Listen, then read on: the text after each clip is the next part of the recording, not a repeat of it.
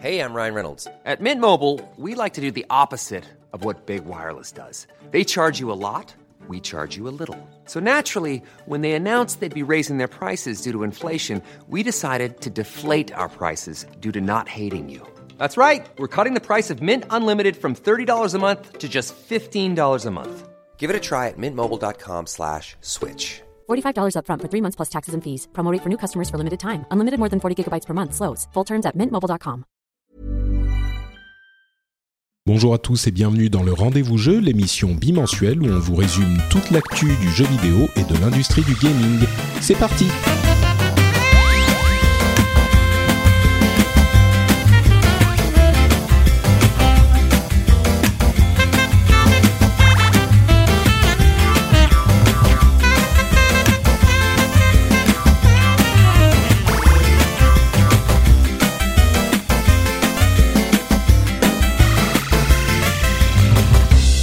à tous et bienvenue sur le Rendez-vous Jeu. Le Rendez-vous Jeu, c'est l'émission où on vous résume toute l'actualité, euh, j'allais dire tech, internet et gadgets, mais ça c'est un autre, euh, une autre émission. Euh, donc on vous résume toute l'actualité jeux vidéo, gaming, mobile, industrie surtout, avec un petit peu d'analyse, ou du moins on essaye. Et aujourd'hui, je reçois un invité que je suis très heureux d'avoir avec moi, puisqu'il s'agit de Benoît, alias Exserve. Comment vas-tu Benoît? Bah écoute, euh, salut Patrick, ça va super. Je suis très content de, de participer également à, au rendez-vous jeu, du coup, pas tech. Hein, euh, je vais, je viendrai peut-être un jour au rendez-vous tech. Après tout, on en sait Ça rien. pourrait, oui. Je serais peut-être moins, moins pertinent, mais bon, on sait jamais. Bon, euh, c'est vrai que les gens te connaissent peut-être sous le nom de Exserve pour tes euh, euh, pérégrinations youtubeuses ou game culteuses. Euh, moi, j'ai l'habitude d'appeler les gens par leur prénom, donc je sais pas si tu vas savoir quand je dis « Et donc, Benoît, t'en penses quoi? Euh, Je sais pas si tu vas te rendre compte. Bah, c'était- écoute, euh, à toi normalement, que on est que tous les deux, donc je devrais. je- si je t'entends dire un prénom, je pense que c'est le mien. Très bien. Bon, bah, les choses sont simples, c'est ma- magnifique. Euh, et donc, on va vous parler de pas mal de choses aujourd'hui et de choses euh, attendues et peut-être un tout petit peu moins attendues. Il y a bien sûr euh, The Witcher 3, euh, l'extension de Destiny, euh, des histoires avec Konami encore, et puis un petit peu de hype euh, E3 et plein de petites news en plus. Et puis un truc un petit peu moins attendu, euh, je pensais pas que je le mettrais au tout début de l'émission et que je serais tellement excité, c'est le Stunfest, euh, duquel tu reviens d'ailleurs, tu étais, euh, tu le couvres pour Gamecult si je ne m'abuse, tu, tu reviens euh, ce matin du Stunfest. Ouais, c'est ça. Bah écoute, je suis arrivé quelques heures avant qu'on enregistre. Et, euh, et du coup, ça s'est terminé hier soir. Euh, C'était un, un long week-end, très très éreintant. Euh, on aura l'occasion Ouais. de, de se le redire.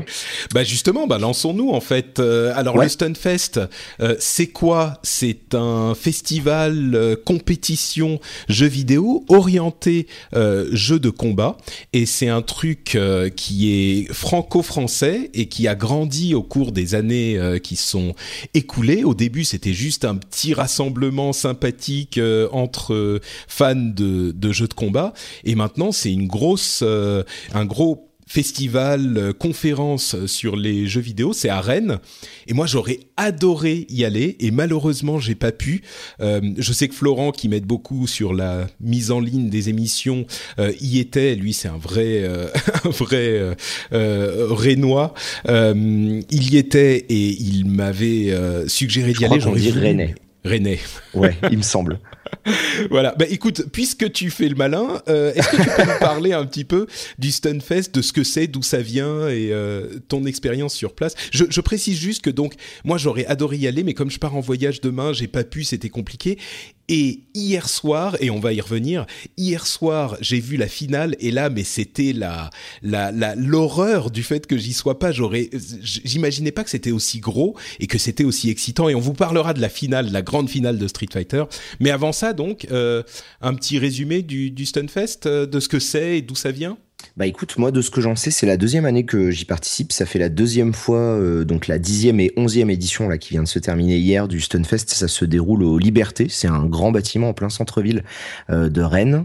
C'est immense. Et euh, de ce que j'en sais, pour avoir rencontré pas mal de monde qui y allait depuis le tout début, comme tu disais au, au tout départ, c'était un petit rassemblement de fans de jeux de baston. Et rapidement, donc je crois que dès le début, c'était sous la houlette de l'association 3 Hit Combo, qui est une grosse association de mise en avant du jeu de combat en France, etc. etc. et qui sont du coup en grande partie basés là-bas. Et petit à petit, ça a gagné de l'ampleur au fur et à mesure des années. On est passé d'un terrain vague à des sous-sols de parking, à une espèce de bâtiment étrange en, marge de en marge de Rennes. Et depuis deux ans, ça se passe aux Libertés. Euh, les gens qui veulent taper Liberté Rennes dans Google, ils vont voir que c'est vraiment une sorte de mini parc des expos avec euh, en fait une énorme scène pour des concerts euh, dans lesquels tu as vu du coup les, les finales de jeux de baston qui se déroulaient là-bas. C'est ça, ouais. Et au départ, la, chose, la, chose qui m'a le plus surpris, en fait, je vais pas dire choqué, c'est que cette salle, effectivement, est immense, immense. Moi, j'ai toujours eu cette image du e-sport en jeu de combat qui était un petit peu en retrait par rapport au e-sport euh, RTS type StarCraft ou même les MOBA euh, comme League of Legends ou Dota. Et, là, euh, enfin, il y a une sorte de d'atmosphère, d'ambiance différente pour les l'e-sport jeux de combat. C'est un petit peu plus euh, l'ampleur est moins grande. Il y a beaucoup de gens euh, de d'horizons divers qui ont un petit peu qui sont un petit peu moins euh, prompts à s'organiser et à rendre la chose euh, très commerciale. Donc je me disais bon bah il y a des salles comme on voyait souvent à Livo, c'est des grandes salles de de balles quoi, plus que des salles de concert. Puis il y a mhm. plein de monde, c'est un petit peu le bordel. Il y a du monde partout. Là c'était une salle de concert et elle était pleine quoi. C'était des milliers de personnes. Bah, je sais pas exactement combien il y a de personnes, mais ouais, en gros, il y a tout un parterre de, de transat, puisque ça, c'est la marque de fabrique de Rennes, euh, enfin du Stonefest. En gros, à l'origine, l'anecdote veut que euh, ils ont réussi à négocier avec la mairie à l'époque d'avoir des transats pour euh, faire asseoir les gens, et du coup, c'est resté la marque de fabrique. Tu vois, c'était même comme il y a, y a souvent pour depuis deux ans, il y a du financement participatif. Les gens qui pledgent un peu plus, tu vois, ils avaient même le droit à, à une version personnalisée avec leur pseudo ou leur nom, ce qu'ils voulaient. Et oui, il y avait énormément de monde, et, et le pire, c'est qu'il n'y a pas que du jeu de baston. C'est-à-dire que toi, tu as vu cette énorme salle. Sur cette même scène, il y avait donc du super play. Il y avait des présentations euh, également de performances sur du shoot 'em up. Ouais, explique, ce que c'est le super play. Je suis pas sûr que tout le monde connaisse. Euh, en gros, bah, c'est une pratique de jeu vidéo euh, qui est orientée performance. C'est-à-dire que d'un côté, on a l'e-sport qui va vraiment s'orienter autour de tout ce qui est discipline sportive avec le côté compète et tout. Le super play, c'est plus individuel, on va dire, puisque c'est le fait de chercher à faire le meilleur temps. Ça, c'est du speedrun sur un jeu vidéo. Le fait de faire le meilleur temps, mais avec des outils, on appelle ça du TAS, du tout l'assisted speedrun. Il y a aussi du scoring, hein, du super, euh, le, avec tout ce qui va être shoot them up, tu sais, les, les jeux japonais avec des boulettes partout dans l'écran. Euh, et le, le tool assisted euh, scoring, c'est le tool assisted speedrun, pardon, c'est les trucs qui vont ralentir, c'est ça? Euh, le, le, jeu pour que tu puisses sauter exactement là où tu veux, pile euh, au pixel près. C'est ce genre ouais, de c'est ça. C'est euh, ouais, ouais, c'est ça. Et là, il y avait des présentations même de, de tools de TAS, hein, puisque du coup, ça va être plus simple de dire l'acronyme. Euh, il y avait des présentations de TAS où il y avait donc parmi les tasseurs français, notamment Kila, là qui bosse au Nesblog, qui présentait un petit peu comment ça fonctionne, avec effectivement, comme tu l'as dit, des logiciels pour bah, du coup répéter en boucle des mêmes séquences de quelques frames pour voir exactement ce qui se passe, pour anticiper des réactions de l'IA et faire en sorte que au lieu d'avoir une chance à 4% euh, qui se passe un truc, ça sera 100% quoi qu'il arrive, etc., euh, etc. Euh, le speedrun classique, ça c'est très en vogue, hein, forcément sur Twitch, puisqu'il y a eu aussi des, des, gros événements comme la GDQ et GDQ qui sont des marathons caritatifs. Ouais. Et en marge en plus du super play, il y a parce que du coup tu vois c'est un gros festoche. Il y a donc eu trois journées de conférences qui se tenaient avec beaucoup de d'universitaires, de, de, philosophes, de développeurs, de, de gens de tous milieux et de, de tous horizons. Également donc une énorme partie réservée à des développeurs Euh, on y reviendra, je pense, un peu après. Et également à des associations euh, diverses et variées. Euh, tu vois, genre le, ceux qui organisent les championnats du monde de Mario Kart étaient là, Windjammer France était là, etc., etc. C'est vraiment un gros truc très, j'allais dire bigarré, quoi. Tu vois, vraiment bien diversifié, quoi. Bah justement, euh, parlons-en un petit peu de ces conférences. Moi, c'est un aspect que je connaissais pas du tout en fait, que tu m'as appris euh, quand on en parlait. Euh, moi, je croyais que c'était uniquement une compétition e-sport, et en fait, il y a tout un tas de conférences qui sont comparables à des conférences qu'on peut avoir dans n'importe quelle bah, conférence. Justement, c'est pas juste une compétition. Il y avait quel type de de, de, de, de conférences auxquelles on pouvait assister en fait? Bah, écoute, c'était euh, c'était vraiment des sujets divers et variés. Ça fait depuis la, je crois, sixième ou septième édition qui commence à y avoir ça. Et l'idée, c'était que bah, les, membres du Nesblog, en fait, qui est euh, bah, une, petite SARL qui bosse notamment sur jeuxvideo.com, euh, est vachement investi en fait dans le projet Stunfest. Et ils ont commencé à inviter des, des universitaires de tous horizons à l'époque. Et là, pour cette année, bah écoute, moi j'ai pu euh, animer et modérer deux deux confs. Comme ça, je te donne le sujet, c'est plus simple.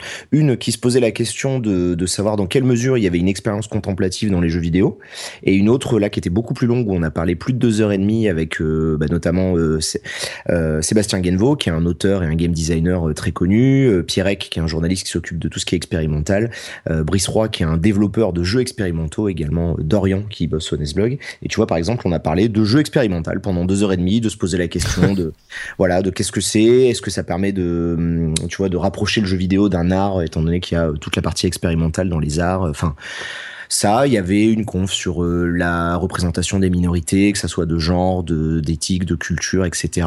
Il y avait quelque chose sur la notion de mort et de deuil. Il y avait des choses sur la, la gamification de la société. Il y avait, il y avait vraiment beaucoup de choses cette année. On peut voir le programme, effectivement, je donne le nom du site quand même, stunfest.fr. Euh, il y a des, trucs du genre, euh, y a-t-il du jeu sans enjeu euh, Qu'est-ce qu'un jeu expérimental, justement L'érotisme et la pornographie dans le jeu vidéo, et arrêter de rigoler comme des chèvres, c'est des sujets sérieux, etc., etc. Donc il y a effectivement toute cette partie hyper sérieuse qui est carrément qui me me, me fait encore plus euh, euh, de peine de pas avoir pu y, être allé. Et en plus c'était euh, c'était blindé parce que là du coup euh, d'habitude ça se passait au même endroit. Là il y avait tellement de choses aux libertés qu'on a dû déporter les les confs et elles se retrouvaient en fait en face parce que c'est une énorme place donc tu imagines de l'autre côté de la place de Rennes là ou dans une maison des associations où là c'était un amphithéâtre. Enfin t'imagines un auditorium avec une scène un truc comme 350 sièges sièges et puis bah, des gens qui sont assis même sur les, les escaliers parce que du coup il y avait vraiment beaucoup de monde pour écouter euh, bah, notamment samedi et dimanche c'était blindé quoi. Ouais, bah écoute, euh, c'est en tout cas un truc sur lequel vous pouvez euh, garder un œil parce que déjà c'est devenu énorme et il y a de fortes chances, vu le succès qu'ils ont eu euh, cette année, que ça continue à grossir. Donc je le vois bien devenir un festival de jeux vidéo majeur de, de, France. Enfin, il l'est déjà et peut-être même plus parce qu'ils ont l'air de grossir au-delà de leurs sources, de leurs origines, du simple truc de jeu de combat, quoi.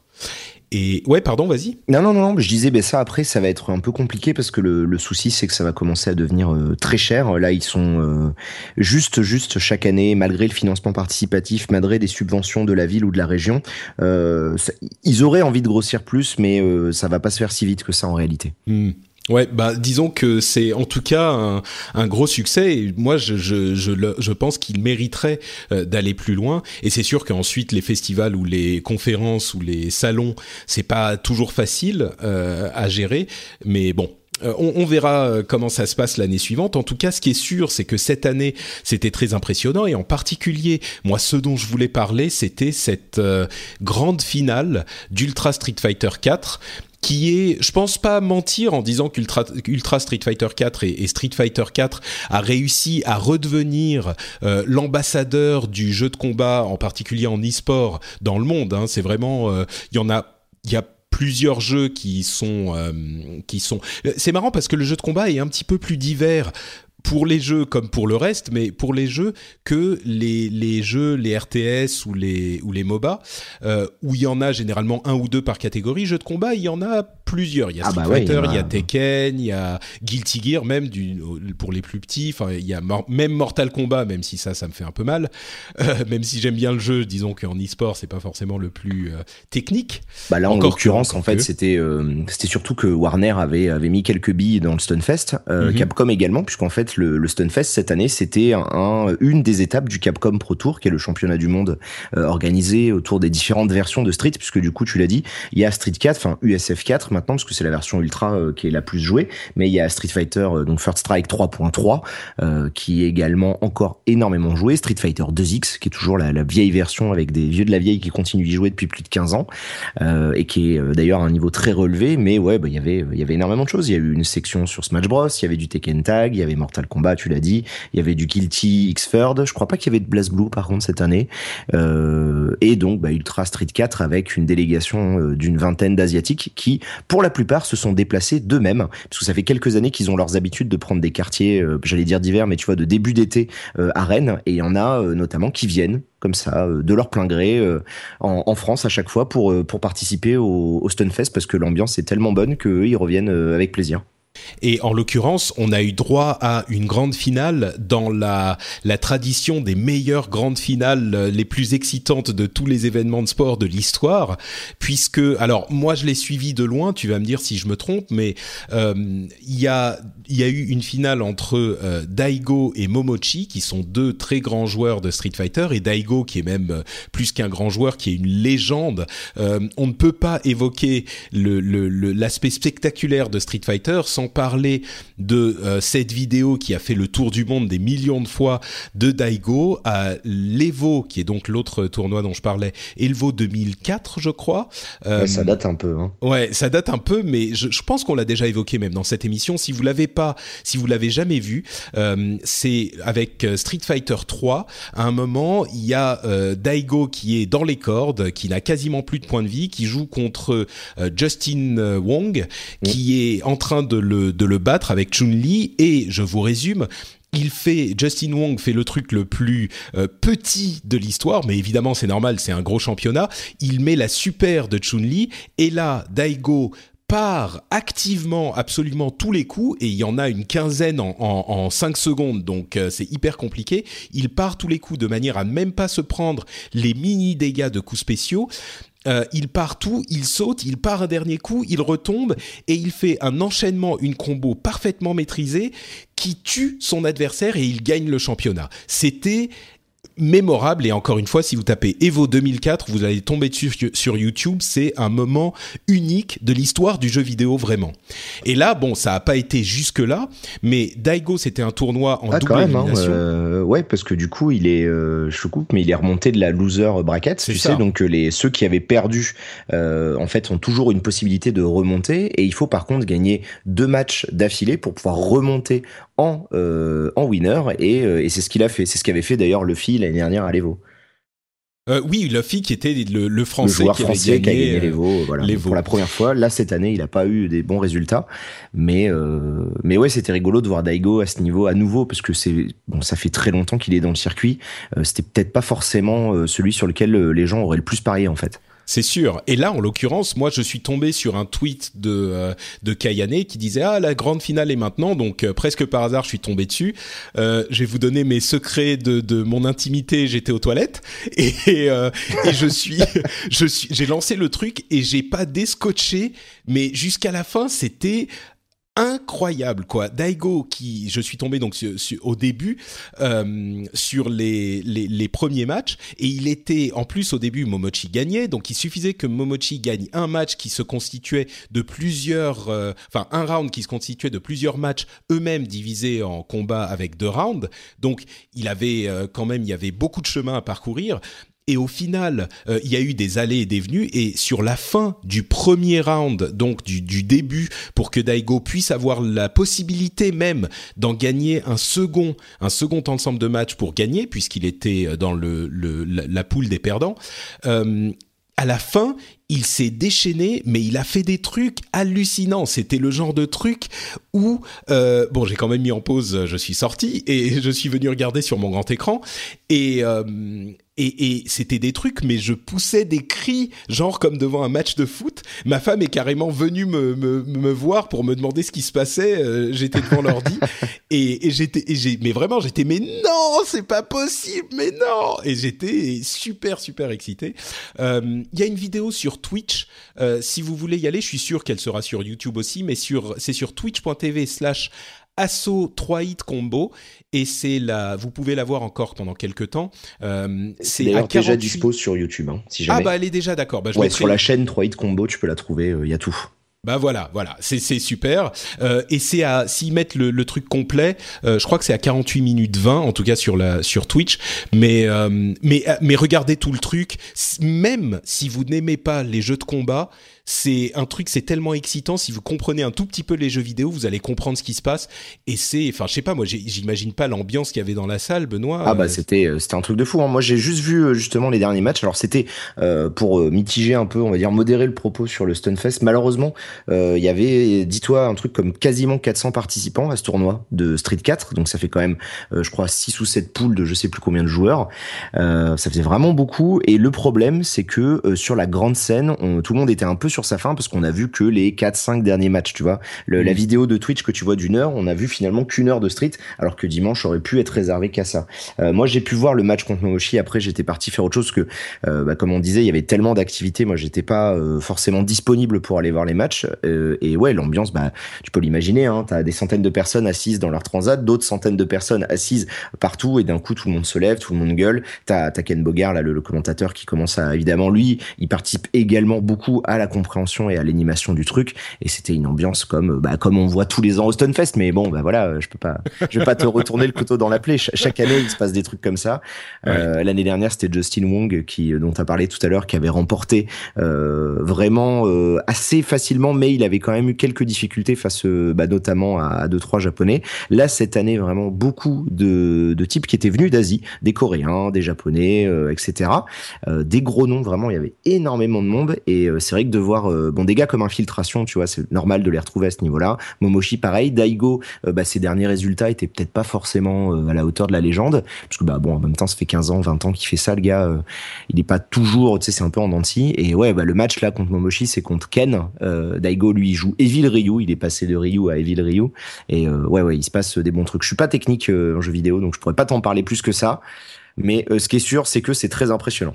Ouais, bah effectivement, on avait et en plus, il y a aussi un, un facteur émotionnel quoi. C'est le, le, le le fait de voir le retour de Daigo, qui est une vraie légende, un titan euh, de cette de cet univers. Quand on le connaît depuis justement ce truc qu'il a mis sur le devant de la scène à l'Evo 2004, euh, et c'est vrai qu'il a eu une carrière en dents un petit peu. Moi, je me souviens que à la PAX 2013, je passais devant un stand, c'était euh, Mad Catz, je crois, ou un truc comme ça, et et il y avait des matchs de de Street Fighter, et je je, m'arrête, il y a quelqu'un, je l'ai peut-être déjà raconté dans cette émission, mais euh, il y a quelqu'un qui me dit ah ouais t'aimes bien Street Fighter, bah là regarde c'est Daigo qui joue. Et je, je me retourne, je dis mais enfin Daigo euh, le, enfin, tu veux dire quoi C'est qui Daigo? Mais enfin, tu veux dire le Daigo? Le, Et là, je me retourne et j'étais mais complètement tétanisé. Tu sais, c'est comme si euh, quelqu'un, euh, je sais pas, il y a, il y a quelques années, euh, tu vois, je sais pas, les Beatles ou tu, ou plutôt une comparaison plus apte, le, une gamine qui voit les One Direction, tu vois.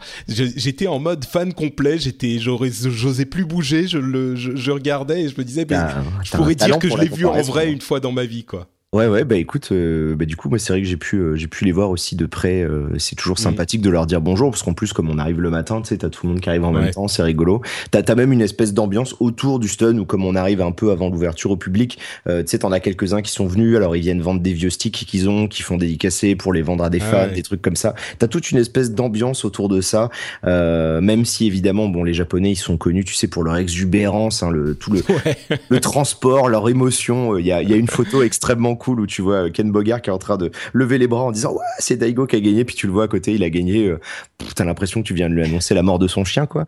Mais euh, mais malgré tout, euh, c'est vrai qu'il y a une ambiance euh, pendant le, le, jeu de baston. Alors pour connaître quand même des gens euh, de bas gros points ou un peu 3 hits, euh, faut savoir que Street il a cette particularité, c'est qu'il permet justement le comeback. Et bah voilà, dans un match, dans un dans le sport, qu'est-ce qu'on aime bien, c'est les underdogs qui une fois à terre se relèvent, tu vois, et ils repartent de rien, façon Dragon Ball Z Super Saiyan, tu vois, au bord de la mort, ils sont encore plus forts. Et là, et là c'est ce qu'il a fait. Et c'est vrai que bah, remonter le loser bracket, c'est pas évident. Et derrière, face à Infiltration qui était euh, vraiment euh, un bon niveau, euh, derrière, j'ai pas vu le match, je l'ai vu en VOD comme toi, ça, ça envoyait du pâté. Et puis, bah, l'ambiance dans la salle, tu l'as vu, hein, c'est des gradins, machin, bitules, ça gueule.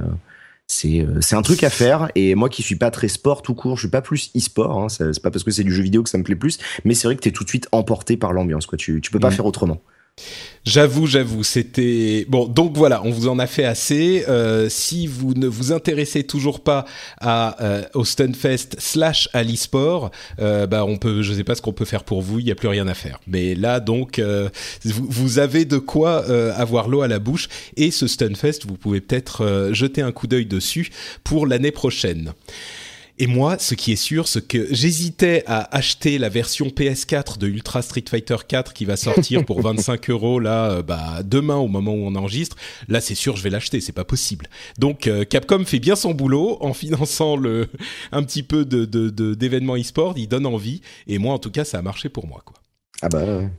Euh, autre gros événement de cette ces dernières semaines, enfin de cette dernière semaine, c'est la sortie de The Witcher 3, évidemment énorme jeu dont on n'a pas forcément besoin de dire grand chose parce que tout le monde euh, le connaît plus ou moins, au moins de, de, réputation, euh, basé sur une série de livres extrêmement populaire en Pologne, développé par euh, CD Projekt dont on a parlé avec GOG la dernière fois, qui est un développeur donc qui a réussi à gagner le cœur de, des fans en, ayant un, un, développement et une approche du, du jeu généreuse. J'en parlerai dans un, dans un moment. Euh, donc le, Witcher 3 est sorti. C'est encore un jeu de rôle, un jeu d'aventure euh, basé sur donc le, le, personnage de Geralt de Rivia, qui est ce Witcher qui vit dans un monde d'heroic fantasy un peu particulier. Et il passe d'une direction un petit peu plus euh, guidée à une direction très pardon, euh, très open world. Donc euh, The Witcher 3 est le premier essai de CD Projekt dans un vrai open world. Donc on pouvait s'attendre à ce que le jeu soit bon, personne ne s'imaginait qu'il aurait été mauvais, mais par contre, il semble que l'essai soit vraiment transformé parce que toutes les reviews semblent à peu près unanimes. C'est une grosse grosse réussite. Euh, je sais que toi tu l'as, hum, tu l'as, tu as fait la review de Gamecult justement. Tu peux nous en dire deux mots. Euh, on, on fait pas non plus de grosses reviews de, de jeux dans dans l'émission, mais juste nous dire euh, ce que tu en as pensé. Tu l'as, tu l'as joué de fond en comble. Ah bah ouais, bah en deux mots, c'est facile. Ça tue. D'accord. non, non, ça, ça renvoie vraiment du pâté. Euh, je lui ai mis la, note maximale euh, disponible sur Gamecult qui est de 9 sur 10, puisque le 10 sur 10, on, la prochaine fois qu'on envisagera de le mettre, on, déclenchera un plan hors sec ou on appellera l'OTAN ou l'ONU, on sait pas. Mais c'est pas pour demain en tout cas. Et vraiment, euh, tu sais, c'est pas si évident que ça, parce que tu disais, on s'attendait pas à ce qu'il soit euh, mauvais. C'est pas si évident, parce que nombreux se sont essayés à faire des RPG en open world. Globalement, ils tiennent pas trop la route. Et là, par contre, euh, ce qui est vraiment impressionnant, et c'est ce que j'ai relevé euh, notamment dans mon test, et je pense qu'il y a eu pas mal d'autres tests. J'en ai pas lu euh, un seul en fait, pour être tout à fait honnête, parce que à peine j'ai terminé de rédiger et de jouer, parce que j'ai bouclé l'histoire principale au bout de 70 heures pour t'imaginer le, le, temps de jeu nécessaire en termes de contenu. Et bah, du coup, j'ai dû partir direct faire de, vers d'autres aventures, notamment le Stunfest. Et, et, du coup, j'ai pas trop lu ce qui se passait chez les reviews US ou même françaises, donc je suppose que ça doit être des très bonnes notes. Moi, pour ma part, euh, vraiment, c'est euh, bah, si c'est pas lui le jeu de l'année, c'est ce que je disais un peu en off. Si c'est pas lui le jeu de l'année, j'ai vraiment hâte de voir lequel ça va être parce qu'il va mettre une énorme claque. S'il y a quelque chose d'encore mieux qui sort cette année, euh, waouh quoi, putain, 2015, ça va envoyer du pâté quoi. J'ai pour habitude dans mes autres émissions de, de faire les recommandations d'une manière assez particulière, c'est que je dis soit je le recommande pas, soit je recommande aux gens qui aiment ce style de truc pour de la musique ou des films ou ce genre de musique ou de film ou là en l'occurrence ce genre de jeu, ou alors il est tellement bon que je, on peut le recommander à vraiment n'importe qui, même si vous n'êtes pas spécialement fan de ce type de jeu-là. Si vous aimez les jeux vidéo, a priori celui-là vous l'aimerez. Est-ce que celui-là, euh, The Witcher 3, rentrerait dans la catégorie genre c'est tellement bon que faut y aller euh, quels que soient vos goûts. Bon, évidemment, si vous détestez ce genre de jeu, c'est pas forcément la peine, mais oui, bon, à part si vraiment vous êtes allergique aux jeux de rôle et au monde ouvert là, ou à l'heroic fantasy de manière générale, vous risquez d'être forcément pas euh, pas comblé. Euh, pour le reste, c'est un c'est un classique. Le jeu, il redéfinit le standard de l'open world qui était a priori, on va dire, euh, à peu près tenu par les mecs de chez Bethesda avec Elder Scrolls, donc notamment Skyrim, qui a eu un gros succès populaire ces dernières années. là, très sincèrement, il enterre tout ce qu'on connaît à, à, tout un tas de niveaux et je veux bien qu'on les développe si tu veux, mais c'est vrai que bah, pour moi c'est un classique, c'est-à-dire que maintenant en gros les jeux on va pouvoir euh, tout ce qui va être RPG open world on va pouvoir les juger par rapport à lui qui devient typiquement le maître étalon. Euh, s'il y a des trucs mieux qui sortent, bah, ils seront vraiment exceptionnels et tous les autres risquent d'être un petit peu en dessous parce qu'il va quand même falloir se sortir les doigts en termes de direction artistique, en termes de euh, gestion de la, de la quête principale, des quêtes annexes, d'écriture, même de gameplay. Il y a des très bonnes choses qui sont sorties de tout ça et je sais que toi tu es en train d'y jouer donc tu vas pouvoir également partager ton, ton opinion. Bah justement, moi j'y ai joué, euh, je sais pas, 5-6 heures, j'ai pas joué énormément. Euh, c'est marrant parce qu'en 5-6 heures, euh, parfois il y a des jeux qu'on finit complètement, mais euh, là c'est le tout début encore. Et j'avoue que au-delà de toutes les réussites qui sont vraiment réelles, au-delà de toutes les réussites techniques, moi le truc qui m'a vraiment plu, c'est que je retrouve un truc que je n'ai pas eu depuis, justement, t'évoquais Bethesda et Skyrim, depuis Skyrim, c'est cette impression de liberté totale et l'envie dit simplement de me balader. Alors je me mets à cheval, je me balade, je, je navigue euh, au flot des, des, points d'interrogation que je vais découvrir à droite à gauche. La quête principale, bon évidemment, euh, il y a une certaine urgence dans la quête principale, donc il y a une petite euh, dissonance cognitive dans le fait qu'on soit en train d'aller aider des villageois ici ou là, alors que on devrait aller continuer la quête principale. Mais bon, si on fait fi de cette de cette toute petite dissonance, comme je disais, c'est vraiment euh, tu te balades, tu apprécies les environnements, le, les aventures. Euh, peut-être un point vraiment positif, euh, c'est que toutes les quêtes, en tout cas toutes celles que j'ai fait, c'est un truc dont on parlait pas mal avant la sortie. Elles ont tout, elles sont toutes cohérentes. Il n'y a pas de quête idiote. C'est-à-dire que même les trucs, il y en avait une où une nana me demandait de récupérer sa poêle à frire qu'elle avait prêtée à quelqu'un et qu'il l'avait, ce quelqu'un l'avait l'avait pas rendu. Et ben tu vas essayer de retrouver la poêle à frire. Je spoil un peu, un tout petit peu sur cette mini-quête. Et il se trouve que euh, ça pue dans la maison qu'elle regardait de l'extérieur. Ben, elle se rendait compte que ça pue, mais ça pue parce que le type est mort. Et en fait, il voulait pas la poêle à frire pour cuisiner quelque chose, mais pour prendre la suie qui était dessus pour écrire une lettre. Alors ensuite, quelle est l'importance de cette lettre? Pourquoi? Donc, même ce genre de truc, il y a quelque chose derrière. Euh, toutes les histoires annexes pourraient presque être en, étant développées un jeu à part entière. Euh, ça, c'est vraiment, c'est vraiment une bonne surprise. Euh, donc à ce niveau-là, vraiment, moi, je suis euh, très satisfait et je retrouve ce sentiment de liberté que j'avais dans un Skyrim ou dans un Red Dead Revolver, euh, pardon, Red Dead Redemption plutôt, euh, et que j'avais pas réussi à retrouver dans les autres jeux à monde ouvert, notamment Dragon Age Inquisition, que j'avais pas du tout aimé moi. Mais quels sont les trucs qui t'ont paru les plus positifs dans le dans le jeu? Ouais. Euh... enfin, je sais pas. Tu disais, euh, il y a quelques trucs. Bah, il y, a, y, a, vraiment, y vraiment en a qui est, euh, ouais, non, mais il y, a vraiment des très bonnes choses. C'est-à-dire que, comme tu l'as dit, les, les quêtes annexes, ils ont réussi euh, à, à pas faire en sorte que ça soit, bah, justement, l'écueil de, de Skyrim ou de Dragon Age Inquisition, des va tuer des trucs et revient, où ça arrive, mais c'est suffisamment rare pour pas qu'on s'en rende compte véritablement. je pense que ce qui est vraiment le plus fort qu'a réussi à faire The Witcher 3, c'est euh, de faire en sorte qu'il y ait un truc qu'on oublie, mais qui est peut-être pour moi le truc le plus essentiel pour que ça soit un vrai jeu de rôle qu'on ait face à, nos yeux, c'est que le joueur il ait un impact euh, et que cet impact sur le monde dans lequel on évolue, il soit mesurable, quantifiable, tu vois, qu'on puisse l'évaluer. Et, euh, et un truc que je supporte pas dans l'Elder Scroll, c'est que tu as beau faire ce que tu veux, le monde s'en fout. On te dit, tu as fait ça, tu as mm. sauvé le monde, tu as t'es devenu le maître de la guilde de je sais pas quoi. T'as beau être le maître de toutes les guildes de Skyrim, euh, le premier paysan que tu croises, il te crache au visage et il te parle comme s'il était un clodo. Et, euh, et ça, c'est pas du tout le cas dans euh, The Witcher 3. Ce que tu fais, ça a un impact, ça a un impact au-delà de ce que tu vas mesurer, puisqu'il y a une espèce d'effet papillon qui se crée à des moments où tu vas prendre un choix qui paraît anodin, mais 10, 15 heures plus tard, tu auras l'occasion de le voir, j'espère, tu vas te rendre compte que tu as provoqué quelque chose de grave, puisqu'en plus, le monde étant ce qu'il est dans The Witcher, il réussit à ne pas être manichéen. Donc on est toujours en euh, quoi qu'il arrive, on va regretter ce qu'on a fait parce que le monde malheureusement ça se passe pas si bien que ça. C'est pas avec du happy ending ou des choses comme ça. Et, euh, et ça, c'est vraiment quelque chose d'incroyablement plaisant quand on est un rôliste qui vient de l'univers du jeu de rôle ou quoi, parce que c'est quelque chose qui manquait souvent dans les jeux de rôle sur ordinateur et qu'on retrouvait, par exemple, il faut remonter très loin en arrière, à l'époque des Fallout, des choses comme ça, où là, on savait, tu vois, on détruisait une ville, on devenait maître d'une ville, tout le monde nous parlait, etc. On retrouvait ce sentiment-là. Et dans The Witcher, ils ont réussi à faire ça. En partie, je pense que c'est une des grosses réussites. Et, euh, et, si je devais en citer une autre, c'est la, capacité du jeu à ne pas être pris en défaut, peu importe l'ordre dans lequel tu le fais. C'est-à-dire que euh, si tu choisis de faire ta quête principale, tu vas forcément aller relativement vite, ça va être relativement linéaire et dirigiste puisque tu vas du coup euh, bah, suivre l'aventure de, de Geralt qui est à la poursuite d'une personne, voilà pour pour pas en spoiler plus.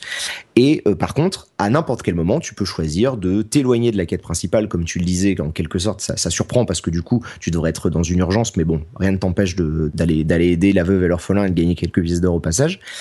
Et en gros, peu importe le moment où tu choisis de faire des choses de manière annexe, à part à certains moments clés, euh, quand tu vas revenir vers la quête principale, le jeu va le prendre en compte. Et par exemple, euh, je te donne un exemple tout bête, tu vas par exemple pendant euh, la quête principale te, te friter avec un groupe de bandits qui appartient à une mafia locale ou un truc comme ça. Si dans une quête annexe, tu les croises également, ton expérience de la quête principale va influencer les dialogues que tu vas rencontrer quand tu vas être face à ces gens-là. Et à l'inverse, si par exemple dans une quête annexe, sans le faire exprès, tu découvres euh, une cave avec un trésor ou quoi que ce soit, et que plus tard tu croises un paysan qui te demande d'aller vérifier cette cave-là, il te dit bah j'y suis déjà allé par hasard et euh, voici ce que j'ai trouvé et tu peux négocier une récompense, etc., etc. Et ça, euh, c'est extrêmement impressionnant parce que ça sous-entend une, espèce, tu sais, je suppose que tu imagines des, des milliers de tableaux à la suite avec toutes les quêtes et des enchevêtrements, et le jeu n'est pas pris en défaut ou très rarement. Ouais. Donc effectivement, je crois que là aussi, euh, si on vous a pas convaincu, je sais pas ce qu'on peut faire pour vous, quoi. C'est Ah ouais, rare non, mais d'avoir c'est, un- euh, c'est rare d'avoir une recommandation assez inconditionnelle comme ça, ou presque inconditionnelle. Je crois que si vous aimez les jeux vidéo, c'est un jeu à ne pas rater. Avec ce, ce tout petit bémol, peut-être, si on peut dire que c'est un bémol alors que c'est simplement une caractéristique, c'est qu'effectivement, euh, il faut compter sur l'idée que l'aventure va durer plusieurs dizaines d'heures au minimum, même si on ne fait que l'aventure principale. Moi, ce que je me dis, c'est que même si vous y passez euh, 10 heures ou 12 heures et que vous ne finissez pas l'aventure principale, c'est quand même un truc qui vaut la peine d'être vécu, quoi. Donc, euh, c'est, c'est, même si vous n'avez pas énormément de temps, vous n'êtes pas forcément absolument obligé d'aller au bout du jeu pour en tirer votre argent. Je pense que si vous êtes quelqu'un, si vous avez euh, moins de temps, si vous avez un boulot de, qui demande beaucoup de temps et une famille, euh, vous dites pas euh, je vais passer à côté parce que je le finirai jamais. Euh, plutôt que d'acheter un autre jeu au même prix ou euh, qui, qui vous qui vous tiendra 10 heures, si vous dites je vais pouvoir jouer pendant 10 heures à tel jeu, et ben peut-être que The Witcher, bon c'est forcément un peu frustrant, mais c'est vrai qu'il y a cet élément vous pourrez pas le finir en moins de minimum 40, 50, 60 heures. Quoi. Euh, j'ai été assez surpris moi de voir que même la version normale euh, avait énormément de petits de petits bonus dans la boîte. Euh, c'est à quel point aujourd'hui on n'a plus l'habitude de ce genre de choses. Il y a un CD avec la bande originale du jeu, il y a des autocollants, il y a un petit compendium, il y a une carte. Moi quand je l'ai ouvert, je me suis dit mais est-ce que j'ai acheté une version Day One? Est-ce que j'ai acheté? Et, c'est c'est assez fort la part de CD. Enfin, on sent l'amour et la sincérité de CD, de CD Projekt euh, dans même jusque dans la boîte quoi. Euh, Il y a même un petit mot des développeurs qui vous remercient d'avoir acheté le jeu. Évidemment, tout est toujours commercial, mais dans un monde où tout est commercial, ce type de commercial, ça fait vachement plaisir. Et moi, du coup, je me suis surpris à m'attacher à cette société et à devenir fan de cette société rien que par ce petit geste euh, qu'il n'était pas obligé de faire. Donc euh, c'est c'est quelque chose qui est assez connu des amateurs de CD Projekt, mais là ça m'a marqué quoi. Donc euh, voilà. Et de, de l'autre côté, il y a eu une petite euh, controverse qui, à mon sens, n'est pas hyper justifiée, mais dont il- on peut euh, comprendre qu'on en parle. C'est cette idée que les visuels, les graphismes de The Witcher 3 sont très en dessous de la première vidéo et même peut-être de d'autres vidéos qu'on avait vues il y a deux ans maintenant lors de la présentation.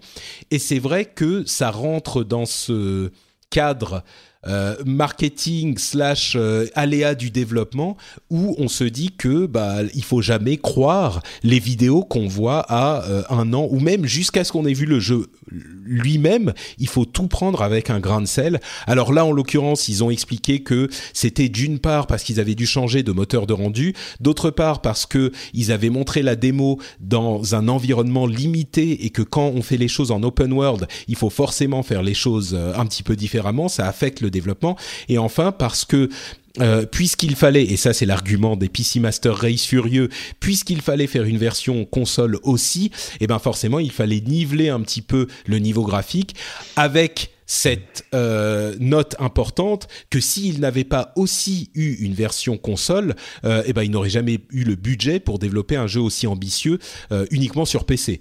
Donc c'est à noter également. T'en penses quoi toi de cette mini controverse bah, je sais pas dans quelle mesure on peut être grossier euh, dans ton podcast, donc je vais me retenir. Mais euh, non, non, mais c'est, euh, bah voilà, c'est, c'est encore une fois euh, beaucoup de bruit pour pas grand chose. C'est pour, pour moi, si tu veux, il faut qu'on arrête en fait de prendre trop en considération les les élucubrations et les gesticulations de gens sur des forums. Alors, ça va sûrement faire hurler, mais il faut bien se rendre compte que bien souvent, ça, gueule, mais au final, il se passe pas grand chose. Beaucoup de gens ont gueulé par rapport à des screenshots, ils n'ont jamais touché au jeu.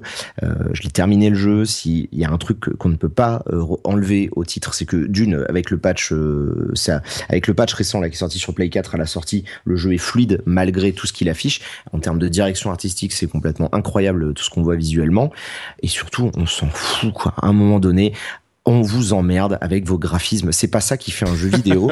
on n'en a rien à péter. Enfin, personnellement, j'en ai rien à péter. Euh, si mon jeu il est fluide, que mon jeu il m'envoie du rêve, je suis content. Si en plus par dessus il y a du il y a des jolis euh, visuels, c'est super. The Witcher 3 s'en sort très bien. La version PC, elle s'en sort non seulement très bien, non seulement il y a déjà des petits tweaks graphiques que tu peux rajouter si tu as une bécane de guerre, parce qu'il faut bien comprendre que ça concerne une un pourcentage de gens. Mais oui. Joueurs, Enfin, mais, bon, c'est, euh, il faut pour être 100% honnête, il faut admettre que c'est moins beau que la première vidéo qu'ils avaient montrée. Mais ils l'ont dit, c'était un truc qui était développé. La Play 4 était même pas sortie. Ils savaient même pas les specs sur lesquels ils allaient développer réellement le truc. C'était un proof of concept. Alors après, je suis d'accord que ça choque. Je suis d'accord qu'il y a des gens qui soient surpris. C'est frustrant pour On ceux n'est euh, pas dans le cas d'un scandale façon Watchdog ou Dark Souls 2, euh, puisque là, c'était vraiment du. Euh, on vous montre quelque chose, on vous fait jouer à quelque chose, et en réalité, derrière, c'est différent. Là, c'était simplement quelque chose qui, dès la deuxième vidéo de The Witcher, ont retrouvé le même rendu que ce qu'on a eu au final. Mm. Alors après, encore une fois, euh, ben, je pense que simplement il faut, euh, je sais pas trop. Si tu veux, je me dis oui, on montre des beaux graphismes, oui, on fait un peu rêver les gens. Maintenant, euh, il faut aussi se rappeler que c'est pas ça qui fait un jeu vidéo. Et s'il vous plaît, n'encouragez pas ce genre de polémique en donnant raison aux gens qui restent persuadés que les graphismes font un beau jeu vidéo. Surtout que dans le cas de The Witcher 3, on est passé d'une gamme de couleurs super ten, gris dégueulasse, avec des nuances de marron et de caca euh, comme on avait dans The Order et tous les jeux récents qui moi personnellement à titre perso voilà ça me sort par les yeux. J'en ai ras le bol du photoréalisme. Là on a des belles couleurs on a des beaux aplats on a un côté euh, presque peinture à l'huile un peu des fois impressionniste dans le, choix des couleurs et dans la manière dont la végétation se bouge etc et c'est très joli ça crée un véritable univers différent. Et euh, vraiment au bout d'un moment voilà quoi le photoréalisme et tout ça on s'en fout quoi c'est vrai que le truc aussi qui est euh, différent et, très notable avec euh, The Witcher, c'est que le jeu est excellent, alors que là où les gens ont, eu tendance à le rallier à euh, Watch Dogs ou ce genre de jeu, bah, le jeu, au final, Watch Dogs était décevant dans son ensemble, alors que là, c'est uniquement bon les graphismes qui ne sont pas tout à fait qui ne correspondent pas à ce qu'on avait vu au tout début. Je comprends qu'on le note, mais c'est vrai que de là à crier au scandale. D'ailleurs, je crois pas que, sincèrement, je pense pas que beaucoup de gens raisonnables aient vraiment crié au scandale. Ça a fait une petite polémique rapide et puis bon. Ouais, bah comme d'hab. Mais après, bon, c'est des projets ils ont quand même pris le problème à bras le corps. Ils ont communiqué très rapidement en expliquant que d'une, bon, si les gens s'imaginaient qu'ils avaient ça sur Play 4 et Xbox One, euh, je suis désolé de vous le dire, mais le Père Noël n'existe pas. Euh, C'était pas possible. À l'heure actuelle, euh, même avec un PC très haut de gamme, avec une GTX 980, etc on peut commencer à se rapprocher du rendu avec des tweaks et tout, mais encore une fois, ça concerne une infime partie des gens. Euh, si vous avez une console, le jeu il tourne, le jeu il est fluide, le jeu il est joli. Et, puis il est beau, c'est ça, ah aussi. C'est ce qu'on disait, tu vois. Moi je le trouve vraiment joli. Il y a vraiment des super trucs. Alors je peux mm. comprendre que ça surprenne les choix de couleurs. C'est vrai que c'est un peu vif. C'est vrai que c'est un peu. Euh, oui, c'est pas sur ça que les gens étaient. Euh, c'était plus sur ah là il y a de la fumée, là il y a plus de feuilles. T'imagines les genres de discussion, mais regardez là la fissure dans la texture au mur, alors que c'est t'as une zone qui fait je sais pas combien de kilomètres carrés, et là les mecs ils t'emmerdent parce qu'il n'y a pas de mousse dans la fissure d'un morceau de ruine. on, marche sur la tête. C'est dommage de, trop accorder d'importance à ça. Il faut y faire attention, c'est-à-dire que comme je disais dans le cas d'un Watchdog, là clairement Ubisoft s'était foutu des joueurs en plus de pas euh, faire en sorte que le jeu soit à la hauteur au moins. Parce qu'à la rigueur tu vois si le jeu il avait été bon bon bah tu t'en fais ton deuil des graphismes comme je disais. C'est ça oui. C'est ça le gros problème je pense. mais ouais là le jeu il est bon. Le jeu euh, bah, c'est les mecs de CD Projekt donc ils ont quand même une bonne réputation en termes de mise à jour de suivi du contenu et d'ouverture au mode pour que les joueurs PC puissent s'amuser. Donc il y a aucun souci. D'ici trois mois on pourra faire des choses de fou avec. Destiny House of Wolves est disponible. Alors, il l'appelle l'extension, euh, une extension, la deuxième extension de Destiny. Euh, bon, c'est ça n'a d'extension que le nom. C'est un gros DLC, on va dire. Euh, moi, j'avais acheté les deux d'un coup quand le premier était sorti parce que j'avais bien aimé Destiny. Je sais que en fait, je pense qu'on est arrivé enfin six mois ou sept mois après la sortie à, ce que les gens qui n'aiment pas Destiny font leur deuil de ce jeu qui n'est pas ce qu'ils espéraient euh, et, laissent les gens qui aiment Destiny tranquilles et leur laissent le droit de bien aimer Destiny, ce qui est quand même une, belle situation. Euh, j'ai essayé donc House of Wolves un petit peu. Euh, J'avoue que j'ai été assez agréablement surpris. Le début en tout cas est meilleur que celui de la première extension j'avais déjà bien aimé. Mais bon, ça reste du Destiny, ça reste exactement la même chose. Euh, c'est un simulateur de headshot euh, en, en, en, permanence. C'est la seule chose que vous faites dans ce jeu-là. Et comme on dit souvent, si vous aimez bien euh, les mécaniques de, tir de Destiny, bah vous aimez Destiny. Et si vous n'aimez pas ça, et eh bah il y a rien du tout, du tout pour vous. Je sais pas si toi, j'imagine que c'est pas ton style de jeu, Destiny. Bah euh, si, en fait c'est mon style de jeu, c'est juste qu'il... je suis désolé, je vais relancer le truc, hein, il est pas bon quoi. il n'y a pas grand chose à sauver dans Destiny quoi. Et, et pourtant on m'a convaincu, on m'a montré le level, le machin, le bidule, j'ai des potes qui jouent énormément. Euh, la seule chose qui leur fait continuer de jouer, c'est qu'ils ont plaisir euh, à se retrouver ensemble le soir, à faire leur raid pour la 37e fois pour choper un objet qui leur permet d'avoir un autre objet, et qui leur permet de faire un 0,3% de dégâts supplémentaires euh, alors que c'est toujours les mêmes ennemis, les mêmes décors en boucle et tout. Exactement. Non, non, extrêmement déçu. Bon, après, s'il y a des gens qui aiment ça, bah, super. Et eh ben, j'en euh, fais partie. Mais euh, c'est pas grave, hein. Euh, tu sais que ça arrive. il paraît que ça arrive à des gens très bien. Très bien, exactement. non, mais, pff, vraiment, donc... Destiny, on a essayé. Hein. En plus, pour te, ouais, juste ouais. pour l'anecdote, tu vois, on a essayé chez Destiny. on s'était dit, on a pris un de nos membres du forum qui était vraiment très virulent et qui adorait ça, et on lui dit, bah écoute, allez, on fait le truc, viens chez nous et explique-nous en quoi ton jeu il est bien. Et il a, il, il nous a vraiment été de, de, voilà, il avait des bons arguments, il avait des bons trucs, mais au final, tout ce qu'il nous a dit, c'est que euh, ben en fait c'est exactement ce qu'on en avait dit, c'est-à-dire que ben, si t'aimes pas Destiny de base, il euh, y a rien dans tout le contenu qu'ils ont fait ces derniers temps qui va te faire changer d'avis. Et ça c'est ah ça c'est clair, c'est clair. Ah bah ouais. C'est mais mais j'irai même plus loin que ça. Si t'aimes pas les 20 premières minutes de Destiny, il y a rien dans la suite qui va te faire aimer Destiny. C'est c'est c'est les 20 premières minutes en boucle pendant des heures, des heures et des heures. Sauf que ces 20 minutes, le fait de de prendre un flingue et de tirer sur les ennemis c'est euh, hyper satisfaisant pour les gens qui aiment bien. Et si t'aimes pas, bah t'as rien, t'as rien dans le jeu, rien. Et moi, j'adore. Donc euh, voilà. Alors je note, tu n'as rien dans le jeu, mais j'adore. Non, tu n'as rien d'autre que ça. T'as as, as une boucle en fait de 5 secondes. C'est je pointe mon flingue sur un ennemi, je tire dessus. Voilà, ouais, ouais, c'est tout bah, ce qu'il y a je sais, dessus. ouais, ouais, je sais. Mais il y a des jeux qui le font plus ou moins bien, tu sais. Il y a des jeux qui réussissent plus ou moins bien à te rendre cette satisfaction du tir, cette satisfaction du, du first-person shooter. Celui-là, il se trouve que pour euh, quelques millions de joueurs, il le rend très bien. Et en tout cas, euh, l'extension là amène un petit peu plus de ça. Euh, rien de bien révolutionnaire. Un petit truc marrant quand même, c'est que euh, vous vous souvenez, euh, les auditeurs, qu'il y a un, un mode euh, en, en joueur contre joueur où on a, euh, on rentre dans le tournoi. C'est un tournoi euh, permanent en fait. On rentre dans le tournoi et on joue jusqu'à ce qu'on ait gagné neuf fois ou perdu trois fois. Euh, un petit peu au mode dans le mode arène de Hearthstone et en fait il y avait un petit secret c'est que si tu gagnes 9 fois avec ton équipe en perdant 0 fois, tu as accès à une zone secrète de Destiny où, alors attention, seuls les gens qui ont, qui ont gagné comme toi peuvent aller. Et la zone, elle est un petit peu pourrave, je vous avoue, mais elle est disponible. J'ai trouvé l'idée marrante, tu vois. J'ai trouvé l'idée marrante.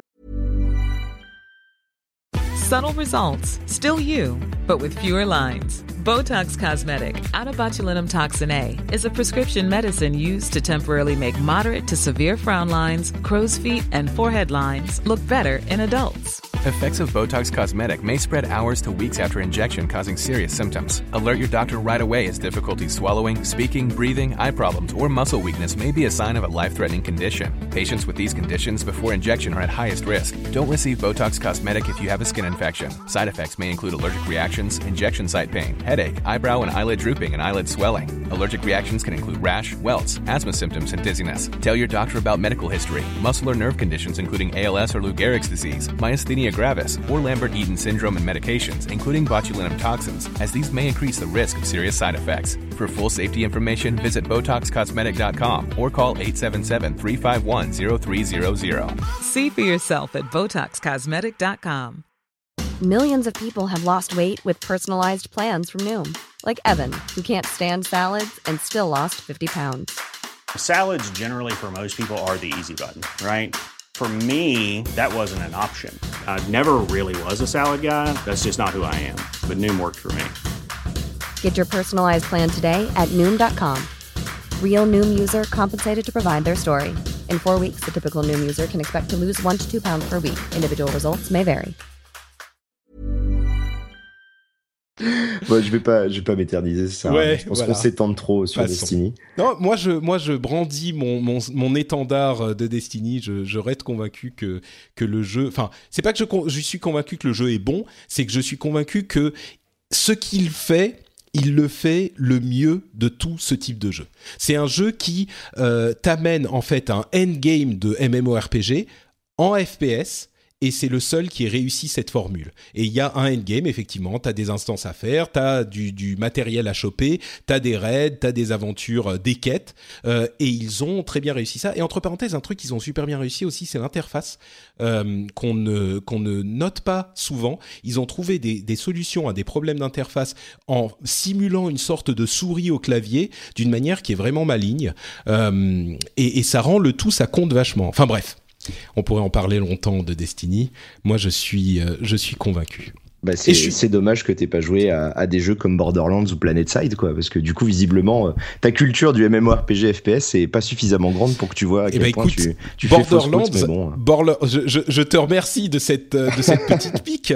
Borderlands, je l'ai beaucoup aimé, je l'ai complètement fini. Et Destiny, c'est exactement Borderlands sans l'histoire. Ouais, ouais, ouais. Bah après, c'est le feeling. Moi, je sais ce qui marche hein, dans Destiny. Tu sais, c'est le feeling des flingues à la Bungie façon Halo. C'est très Exactement, orienté ouais. console, ça marche bien et tout. Donc euh, voilà, je, je comprends le délire, mais pour le coup, dire que c'est eux qui réussissent le meilleur endgame, non. On, on reviendra un jour si tu veux. On se refera une émission où D'accord, on discutera de ça. d'arguments et on, on en reparlera. Ça marche. En attendant, parlons un petit peu de Konami en parlant de Endgame. Euh, Konami, dont on a beaucoup discuté ces derniers temps avec la séparation avec Kojima, euh, le délisting du New York Stock Exchange, et on, se demandait ce qu'ils faisaient, euh, où ils en étaient, et en particulier dans l'émission an- anglophone Pixels et un petit peu dans le dernier épisode, je me disais, mais est-ce qu'ils sont en train de carrément sortir du jeu vidéo. Je me disais, s'ils voulaient sortir du jeu vidéo, ils feraient pas autrement. Et en l'occurrence, on a eu euh, une, euh, une, une euh, remarque du président de Konami qui a dit clairement, bah écoutez, nous maintenant, le mobile, ça marche, c'est ce vers quoi on veut aller, donc bah, c'est ce qu'on va faire.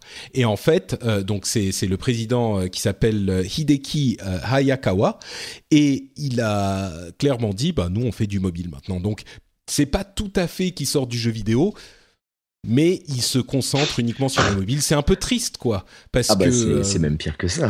ouais, bah vas-y, vas-y avec le. mais non, mais le- franchement, c'est la fin du, c'est la fin de toute une époque, quoi. Konami, c'est quand même les gens qui ont modernisé le jeu de sport et le jeu de foot en particulier avec euh, ISS et ce qui allait devenir PES plus tard. Euh, c'est les gens qui ont lancé donc effectivement bah, Castlevania. C'est les gens qu'on va en parler après. C'est les gens qui ont lancé donc Metal Gear Solid. Ils ont tout un tas de gros trucs à eux et ça va finir en jeu, sal- jeu saloperie sur mobile à base de pachinko, euh, skinné euh, Metal Gear parce que du coup forcément c'est eux qui gardent le, la, la, le, enfin, tu vois, l'usufruit du truc. Ah non, moi ça, moi je m'en fous parce que bon, euh, Konami, ça fait longtemps que leur jeu il m'intéresse plus et puis avec ce qu'ils ont fait avec Castlevania, Lord of Shadow, euh, je suis très content qu'ils meurent. Tu vois, j'ai envie de leur dire bien fait pour eux. Mais malgré tout, euh, ça fait mal de se dire que un, un grand éditeur comme ça décide de tout foutre en l'air pour faire de la facilité et euh, des jeux qui coûtent pas cher à développer qui rapportent beaucoup parce qu'il y a des boutiques et des systèmes de paiement dégueulasses. Écoute, euh, je pense que tout est dit sur euh, Konami. Et effectivement, un des trucs dont je me lamentais, euh, mais vraiment, moi, ça me... Enfin, pour ceux, encore une fois, qui écoutent l'émission en anglais, on en avait des, des, des, des trémolos dans la voix. C'était la mort de Castlevania. Et on se disait, mais Konami a un trésor. C'est une des histoires du jeu vidéo. C'est l'un des monstres sacrés du jeu vidéo japonais. Et ils ont des propriétés dont ils pourraient vraiment faire quelque chose. On citait notamment Castlevania.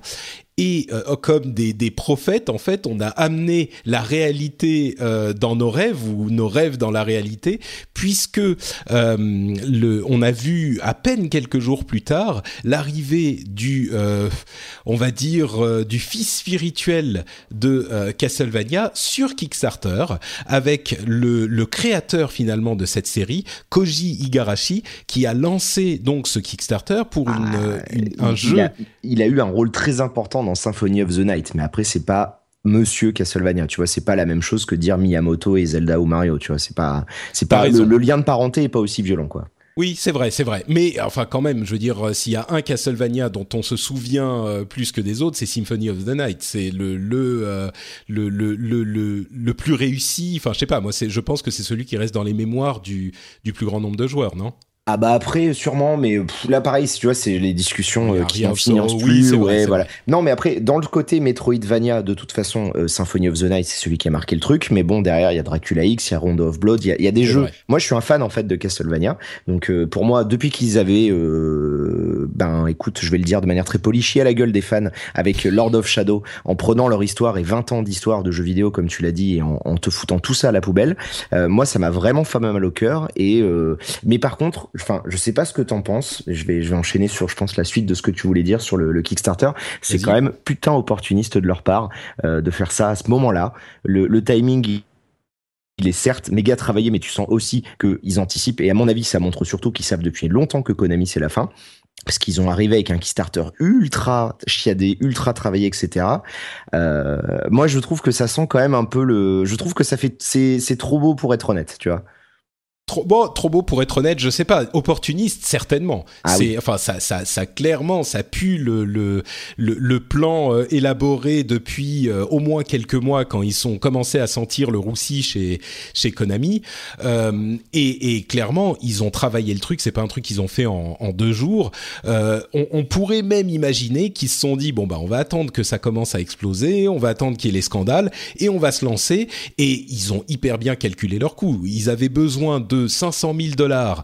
Euh, et ils ont été. Ce que j'ai apprécié en fait, c'est qu'ils ont été hyper honnêtes avec le public. Ils pouvaient pas vraiment se permettre de ne pas l'être. Mais euh, alors, expliquons quand même de quoi il s'agit. C'est un jeu qui s'appelle Bloodstained, qui est en gros un Castlevania qui est uniquement à l'état de concept aujourd'hui euh, et qui reprend le, le, meilleur des jeux en 2D euh, de, du style avec des graphismes sublimes mis à jour de, au jour d'aujourd'hui, euh, avec le meilleur de la 2D euh, d'hier et d'aujourd'hui en fait. Et là où je dis ils ont été hyper honnêtes, c'est que ils ont montré simplement trois screenshots en disant c'est des concept art, faites attention, on ne sait pas à quoi ça va ressembler, on a besoin de 500 000 dollars, mais c'est pas pour financer le jeu, c'est pour montrer aux financiers qui sont derrière qu'on a qu'il y a un intérêt pour ce type de jeu pour que eux puissent nous filer l'argent en plus euh, pour le faire vraiment parce qu'évidemment ça va coûter plus que ça. On espère le sortir en 2017 mais euh, comme vous le savez, le, développement de jeux vidéo, on ne sait jamais trop où ça va. Mais euh, notre target, c'est 2017.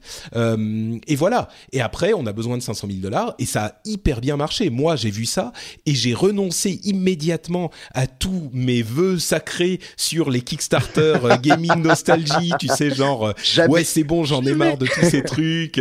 c'est oh, qu'on nous montre un petit peu des, des, des, nouveaux jeux plutôt que ça. Et je sais qu'il y en a. Forcément, ils ont moins de de, de visibilité parce qu'il n'y a rien pour attirer les, joueurs quand il n'y a pas un, développeur qu'on connaît déjà ou un nom qu'on connaît déjà ou un style qu'on connaît déjà. Je comprends bien, mais j'en avais un petit peu marre et je m'en cachais pas. Et là, tout de suite, j'ai sorti mes 28 dollars euh, pour peut-être espérer un jour avoir un jeu en 2017, voire 2018, qui ressemblera vaguement à Bloodstained euh, qu'on nous a présenté aujourd'hui.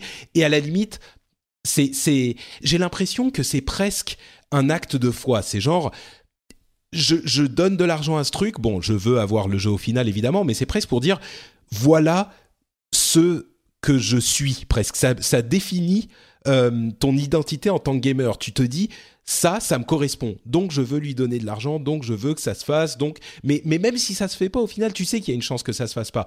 Bon, là, en l'occurrence, ils en sont à 2 600 000 dollars. Je pense qu'ils ont de bonnes chances que ça se fasse. Mais c'est presque limite pas, pas si important que ça, c'est même pas essentiel.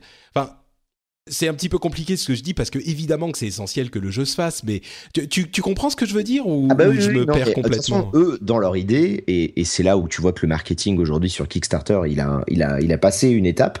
Euh, maintenant qu'ils ont compris que faire jouer la fibre nostalgique, ça amène Pillars of Eternity, ça amène euh, Torment, euh, Tide of Numenera ou Numenera euh, plutôt, et etc., etc. Ils sont arrivés en disant, euh, bah en fait, on va prendre le pouls, on va, on va mettre le doigt dans l'eau, tu vois, de et le doigt c'était euh, qu'est-ce que vous voudriez euh, si on vous faisait un nouveau Castlevania? Ça fait des années qu'il n'y en a pas eu un correct. Euh, ça fait des années qu'il y a des gens qui gueulent pour avoir ça. Le machin, il s'appelle Ritual of the Night, tu vois, Symphony of the Night. Bon, si tu veux, euh, c'est comme je te disais tout à l'heure, c'est le côté opportuniste à donf. Et, euh, et puis alors le coup du on a besoin que de 500 000 euh, lol. Enfin de toute façon tu regardes leur euh, tu regardes leur stretch goal ils avaient besoin de 2 millions. Et ils les ont donc là c'est bon je pense que le jeu ils vont être contents. Mais tu regardes sur les stretch goals vraiment maintenant au-delà de 2 millions ça commence à devenir des trucs un peu osef où ils ont rajouté ça à la dernière minute en se disant il faut qu'on fasse quelque chose. Tous les stretch goals d'avant c'était des trucs qui étaient tout à fait envisageables.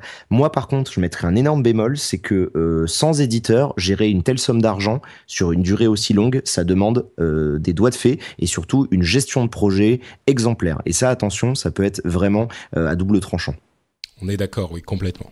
Et donc toi, t'as pas donné tes, tes 28 dollars Non, non, non. Bah là, en ce moment, si tu veux, c'est un peu difficile. Il y avait, il y avait d'autres projets qui me tentaient bien. C'est vrai que malgré le fait que je sois fan, euh, etc., etc., euh, bah je- j'en ai fait mon deuil. Je me dis que je prendrai le jeu à la sortie. De toute façon, on est Quand tu 2017. sauras de quoi il, de quoi il Ouais, est fait. C'est euh, dans deux ans, donc je me dis d'ici là, euh, ça se trouve des, des Metroidvania ces dernières années, il y en a des bons, Euh, donc je suis je suis quand même content euh, de ça. Est-ce que ça va, euh, est-ce que je vais retrouver le plaisir que j'avais Tu parlais d'Aria ou Dawn of Sorrow, les deux, ça fait partie de mes préférés. Est-ce que je vais retrouver ça? J'en sais rien.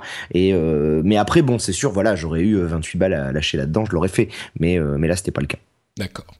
Bon, donc euh, je suis sûr que d'ici quelques jours, quand Bard's Tale 4 va arriver sur Kickstarter, tu vas te précipiter puisque tu sais que c'est In Exile qui le fait, qui était derrière Wasteland 2. Là, tu te dis, ils ont déjà prouvé leur truc et euh, plutôt que d'attendre qu'il soit sorti, là, je peux investir de l'argent. En fait, c'est un, c'est un investissement euh, sain et même si t'as pas de quoi manger, tu peux quand même te payer un petit Kickstarter Bard's Tale 4. Ah bah ouais, parce que c'est clair, euh, c'est c'est un jeu que je ne connais absolument pas.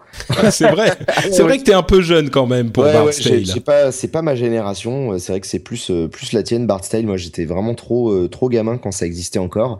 Euh, je sais qu'il y avait eu un jeu qui s'appelait Bart Style qui est sorti il y a quelques années sur Play 2 PC, mais ça avait rien à voir. C'était un jeu Ouais, d'aventure, action, qui avait rien à voir avec un jeu de rôle. Euh, et du coup, je connais pas. Et euh, bah là, du coup, je vais pas être super intéressant parce que je- j'en pense rien. Je m'en fous en fait.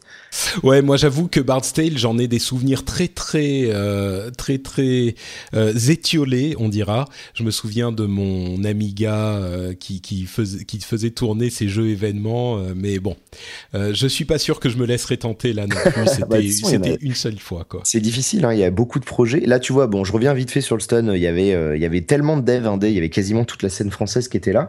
Ils vont lancer eux dans les mois à venir. On va voir popper des petits, des petits Kickstarter français de, gens qu'on avait vus au Stunfest. Et là, pour le coup, il y avait des trucs cool. Et, tu te dis, au bout d'un moment, euh, en fait, tu dépenses, tu, quand tu commences à dépenser plus d'argent dans des projets Kickstarter que dans ton budget d'achat de jeux mensuel, je pense qu'il y a un souci. Mais euh, donc je me dis, je vais faire gaffe. Et, euh, et là, pour le coup, même si Wa- Wasteland 2, tu vois, je l'ai même pas fait, par exemple. J'ai ni Wasteland 2 ni Pillars of Eternity, alors que je suis un fan de jeux de rôle. Mais là, pour le coup, c'était pareil. C'est, je savais que j'aurais jamais le temps de les faire. Ouais. Bon, disons que c'est. Je pense qu'on apprend aussi nous aussi à, à gérer Kickstarter comme les développeurs eux-mêmes apprennent comment ça marche. Moi, je trouve que effectivement celui de Castlevania est bien conçu et il est honnête, mais on apprend tous quoi. Et, et je pense qu'aujourd'hui, effectivement, euh, au début, j'en ai baqué euh, 4-5 des Kickstarter à la file. Maintenant, c'est genre euh, peut-être un par an, voire deux à la limite, si c'est vraiment des projets qui me plaisent. Mais sinon, je me dis bah j'attends que le jeu y sorte et ça va quoi. C'est pas euh, c'est pas non plus euh, une une. euh, au contraire, c'est beaucoup plus sage d'acheter le jeu une fois sorti quoi. Euh, parlons rapidement de l'E3 avec euh, des annonces sur Oculus qui nous fera une, euh, enfin, qui présentera son nouveau modèle de Rift le 11 juin, donc un peu avant le le le C'est vrai? l'E3 Ah, lui-même. Ouais, ils vont avoir une conférence le 11, euh, Ok. donc ça va arriver. On a Need for Speed qui va se montrer, on a une, la conférence PlayStation qui Ah, sera diffusée dans tous les cinémas, enfin dans plein de cinémas aux États-Unis. J'ai trouvé ça marrant. C'était déjà le cas l'année dernière, c'était payant. Cette année, ça sera gratuit avec des places limitées, bien sûr, un nombre de places limitées. Je trouve l'initiative marrant. Moi, ça serait. J'aimerais bien pouvoir aller euh, au ciné avec plein de gens qui aiment le, le la les jeux vidéo et regarder la conférence euh, PlayStation. Bon, en l'occurrence, ça sera au milieu de la nuit pour nous, donc euh, c'est pas forcément possible. Ouais, c'est ce que j'allais dire. Hein. Hésite pas, hein. viens nous voir à Gamecult. On sera là, nous, à 4h30 du matin. Euh, si tu veux participer, c'est avec plaisir Ah, écoute, ça aurait été avec grand plaisir, mais je serais en Finlande malheureusement. Ah oui, ah bah voilà, c'est dur. Hein. Mais oui, oui. Donc euh, je le ferai depuis euh, la maison de campagne avec la connexion 150 mégabits, euh, mégabits symétriques, tu vois. Bah écoute, Ils- euh, ils sont rien bien que en penser là, ah ouais, rien que d'y penser, je te plains. hein. Je, je sens que ça va être dur comme cadre. N'est-ce pas? Ouais, non, mais Euh, ça s'annonce gros hein, cette année. euh, tu vois, je, bon, Ouais, moi après c'est mon choses, ouais. premier en tant que pro, donc euh, je l'année dernière j'avais déjà fait des streams euh, à titre perso, tu vois, en couvrant le truc toute la nuit Mhm. avec euh, quelques centaines de personnes. Euh, là, je t'avoue que je m'inquiète parce que ça va être extrêmement fatigant. Ah ouais, Euh, donc ça, moi j'ai fait mon euh, programme, c'est.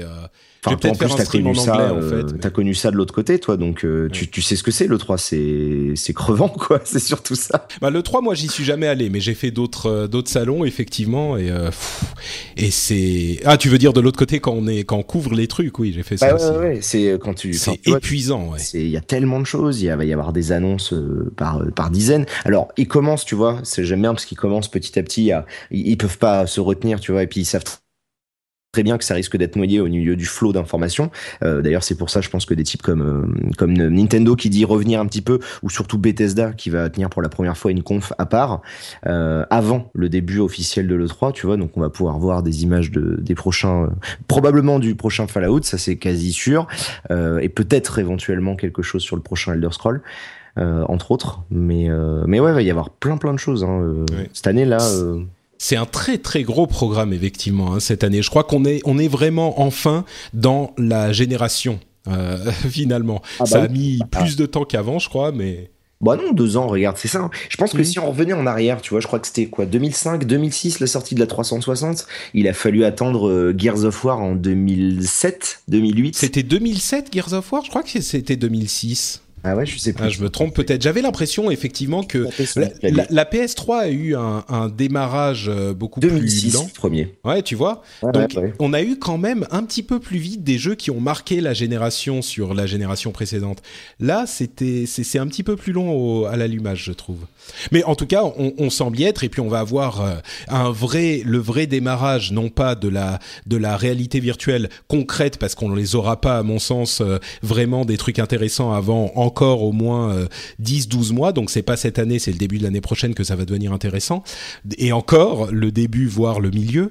Euh, mais par contre, on a une vraie présentation de tout ça. On a des, des les versions finales qui vont être présentées. On va avoir des dates, des prix. Enfin, ça se concrétise quoi. Et des jeux qui vont arriver euh, effectivement cette année a priori euh, des gros jeux qui prennent on a des jeux de sport par exemple qui seront plus euh, disponibles sur la génération précédente euh, donc bon Ah oui, là, c'est- la fin, ouais. Ça y, ça y est, on arrête euh, enfin les conneries de sortir ça, des trucs ouais. sur 3.6 et Play 3.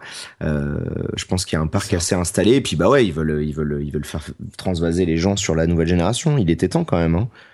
Donc euh, nous, on aura, j'aurai peut-être un stream. Je sais pas si je, je, je pense que je ferai un stream, mais si je fais un stream, ça sera en, en anglais certainement, Mhm. euh, pour pas concurrencer mes potes de Gamecult, tu vois. Ah oui, ah bah ça y est, ah bah oui. Écoute, Euh, heureusement que tu me le dis parce que là je suis soulagé. Ah je bah oui, préviens je mon par ce- Je par m'en doute, tu tu t'envoies un petit message tout de suite, c'est bien, merci. Il y aura effectivement des, des pas mal. Ah, oui, il parlait de, de- du nouveau Doom d'ailleurs qui a été teasé. Euh, Ouais. Le nouveau jeu de Ninja Theory, euh, c'est les développeurs de Heavenly Sword, etc. C'est un jeu qui s'appelle Hellblade qui sera développé le 10 juin. C'est un jeu un petit peu bizarre parce que ils, selon eux, et là on parlait de marketing, ils ont trouvé un terme aussi, ils veulent faire du indie triple A. C'est-à-dire que c'est une équipe de moins de 15 personnes, enfin de 15 personnes, euh, qui veut faire un jeu qui est hyper hyper ambitieux, qui a une gueule de jeu triple A. Euh, 15 personnes, c'est l'équipe qui a développé Hearthstone quand même. Hein. Donc vous voyez le, la différence entre un gros jeu 3D avec euh, euh, énormément de boulot et de, de, de ressources nécessaires, euh, développé par l'équipe qui a développé Hearthstone. Ça me paraît compliqué, mais je suis quand même curieux de voir ce que ça donne. Bref, il y aura ouais, plein plein de choses. Ouais. Moi, je les aime bien les petits gars de Ninja Theory. Leur reboot de DMC, au final, il avait, il n'était pas si catastrophique que ça. Il y avait, il y avait des bonnes, il y avait des bonnes choses. Et j'avais bien aimé Enslaved aussi, dans le genre jeu d'aventure plateforme. C'était pas foufou, Ah, c'est vrai que c'était eux aussi. Ouais. Ouais, il y avait, il y avait quelque chose, tu vois. Donc je me dis, bah, euh, en tout cas, en tout cas, ils sont volontaires. hein. Ça, putain, on peut pas leur enlever ça. sûr. Les mecs, ils ont, euh, ils ont envie de faire des trucs, quoi. Oui, et puis on- les images qu'on a vues du jeu ont l'air pas mal, hein, donc. euh, Ah, bon, bah ça, écoute, il paraît qu'il faut pas y faire confiance. Ouais, c'est ce que j'allais dire. Donc moi, Bon, je en sais pas cas, comment dire. Euh, en tout cas, on aura effectivement le 3 qui arrive, il y aura des streams de partout, des conférences de partout, et on risque de décaler le prochain rendez-vous jeu qui tombe en fait juste avant le 3. Donc euh, on le fera la semaine suivante, euh, et comme ça vous aurez euh, toutes les infos à retenir. On fera un, gros épisode juste quand le 3 aura fini toutes ses conférences, quand on aura toutes les infos. Je pense qu'on fera un épisode complet avec en, vous résumant tout ça. Donc on- s'il n'y a pas de, de rendez-vous jeu dans deux semaines, vous inquiétez pas, il arrive la semaine suivante. Euh, une série de petites news rapides. Euh, si vous aimez justement euh, la nostalgie gaming et que vous vous dites, bah, moi je veux pas les jeux super remis au goût du jour, je veux les vieux jeux tels qu'ils existaient. Il y a une console qui vous plaira peut-être qui s'appelle la Retro Freak qui va sortir normalement en septembre et qui joue les jeux de 11 euh, machines différentes. Euh, c'est genre Famicom, Super Famicom, euh, Nintendo, euh, enfin Nintendo Entertainment- System, Mega Drive. On, prend- on prend les françaises et les anglaises, enfin les japonaises et les, et les européennes dans le lot, Game Boy, etc. Et il y a aussi une- un petit lecteur de carte SD. Donc Ah, voilà. c'est bizarre. Mais je me demande comment ils font pour faire ça, parce que légalement, c'est quand même compliqué à mon avis cette euh, cette histoire. Une console qui accepte. Alors, elle prend toutes les cartouches en fait, donc c'est censé vous aider à utiliser votre collection de cartouches que vous avez déjà et à la brancher facilement en HDMI.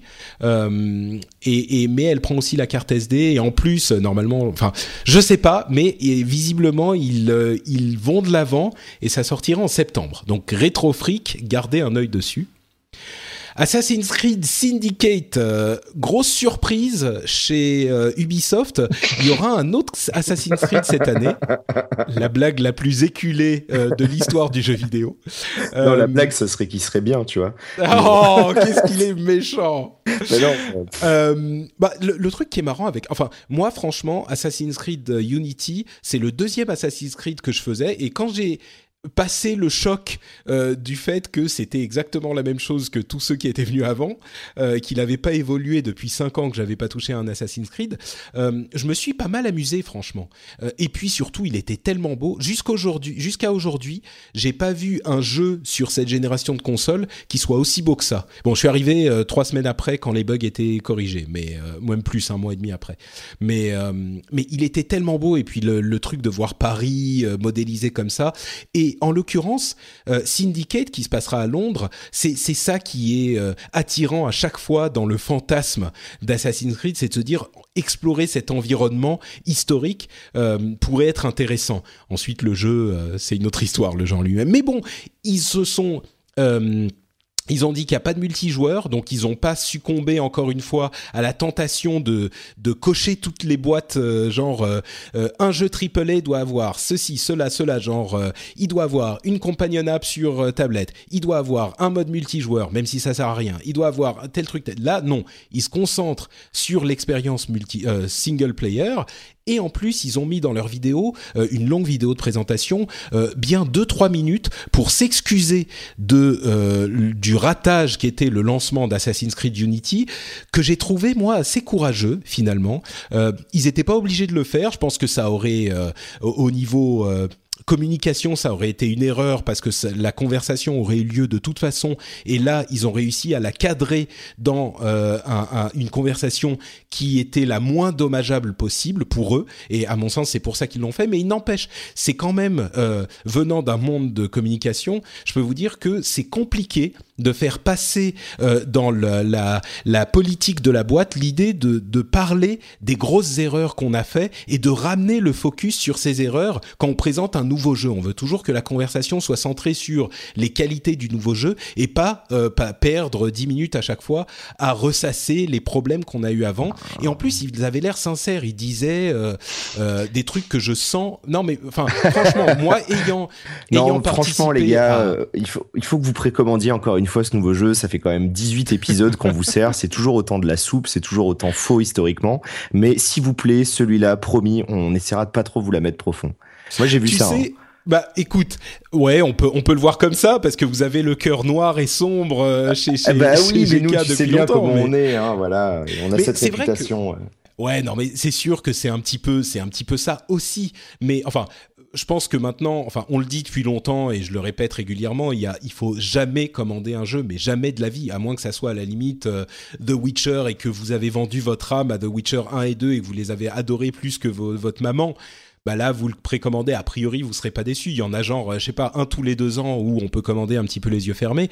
Mais d'une manière générale c'est la plus grosse connerie qu'on puisse faire aujourd'hui qui, qui, est de précommander. Donc pour moi je prends même pas la précommande comme un argument valide tu vois. Je me dis juste la euh, manière dont ils l'ont communiqué euh. bien sûr, mais le truc, c'est que dans leur façon de faire, Ubisoft, c'est quand même des gens qui, pour Unity, ils faisaient leur campagne de précommande plus d'un an avant. C'est-à-dire mm. qu'ils ont développé, là pour Syndicate, on a déjà, euh, je crois, un truc comme quatre ou cinq éditions collector différentes, des éditions limitées, euh, les DLC, les Season Pass, les machins, les bidules. Ouais, bien sûr. Non, non. Ubisoft, pour moi, c'est vraiment, tu vois, ils ont une, ils ont une telle mauvaise, une si mauvaise image. Ils ont même réussi à devenir encore plus méchants que EA et Activision réunis. Parce qu'il fallait quand même, il fallait quand même se sortir les doigts pour réussir à faire ça. Et ils sont obligés de reconnaître qu'ils ont merdé euh, très grave avec Unity et que forcément, ils vont euh, devoir euh, faire amende honorable sur le prochain. Parce mais ils auraient pu pas en parler, non? Bah non, mais non, mais comment ils auraient pu éviter ça? Enfin, là pour le coup, là tu touchais à un truc de communication où tu c'était difficile parce que tu avais tellement déçu tes fans, parce que là c'était ça en fait, que t'es déçu des gens, euh, tu vois, un peu lambda, etc. Mais quand tu commences à décevoir ton cœur de cible de fans euh, en leur faisant un jeu qui est pas à la hauteur de ce que t'avais montré, qui est pas à la hauteur de ce que eux ils attendent alors qu'ils te suivent depuis des années, tu risques surtout de faire en sorte qu'ils ne le leur achètent pas. Donc si tu leur adresses pas un petit message en leur disant on vous aime, on a besoin de votre pognon, euh, ben je vois pas trop comment on pourrait faire autrement. Pour moi ils étaient obligés de faire ça. Hein. Hmm. D'accord. Bah, effectivement, c'est une euh, interprétation qui se tient également. Euh, et qui, je pense, est peut-être un petit peu plus réaliste que, que la mienne avec mes, mes yeux grands, grands euh, Non, mais c'est génial hein, comme attitude. non, non, mais je trouve ça super hein, d'être d'être comme ça. C'est c'est bien. Et en plus, si t'arrives à t'amuser sur un Assassin's Creed, je dis bravo. c'est un exploit en ah soi. Bah, bravo. Moi, j'avoue que je me suis amusé pendant bien allez, pendant bien 7-8 heures, et c'était surtout à découvrir Paris. Et franchement, les, les petites missions euh, de, de, dans les autres époques parisiennes, je les ai trouvées bien trouvées. Euh, il y avait des trucs sympas, quoi. Mais bon, ensuite, c'était mon, mon, Assassin's Creed. Euh, je sais pas si je vais replonger. le deuxième en même temps, c'est forcé. Tu vois, t'avais peut-être pas le côté euh, genre euh, saturation. Lassitude, oui, c'est sûr. Non, et puis franchement, enfin, j'ai même moi qui qui suis pas, qui n'avait pas des attentes énormes, j'ai été choqué par le fait que c'était exactement comme ceux d'avant. Quoi, le, gameplay n'a changé en rien. Donc. Ah bah non, non, c'est ouais, c'est assez fou. Bon, autre news rapide, Bloodborne aura une extension, ça surprend personne, mais ça enchante euh, Exerve. Bah écoute, je l'ai appris, j'étais euh, en route pour le stun, donc j'ai même pas lu en fait le détail de, ça, mais ouais, non, ça me... Et là, tu t'es dit, non, je fais demi-tour, il faut que je vienne faire la oh, fête pour célébrer ça. non, non, même pas, j'en suis pas là, faut pas déconner.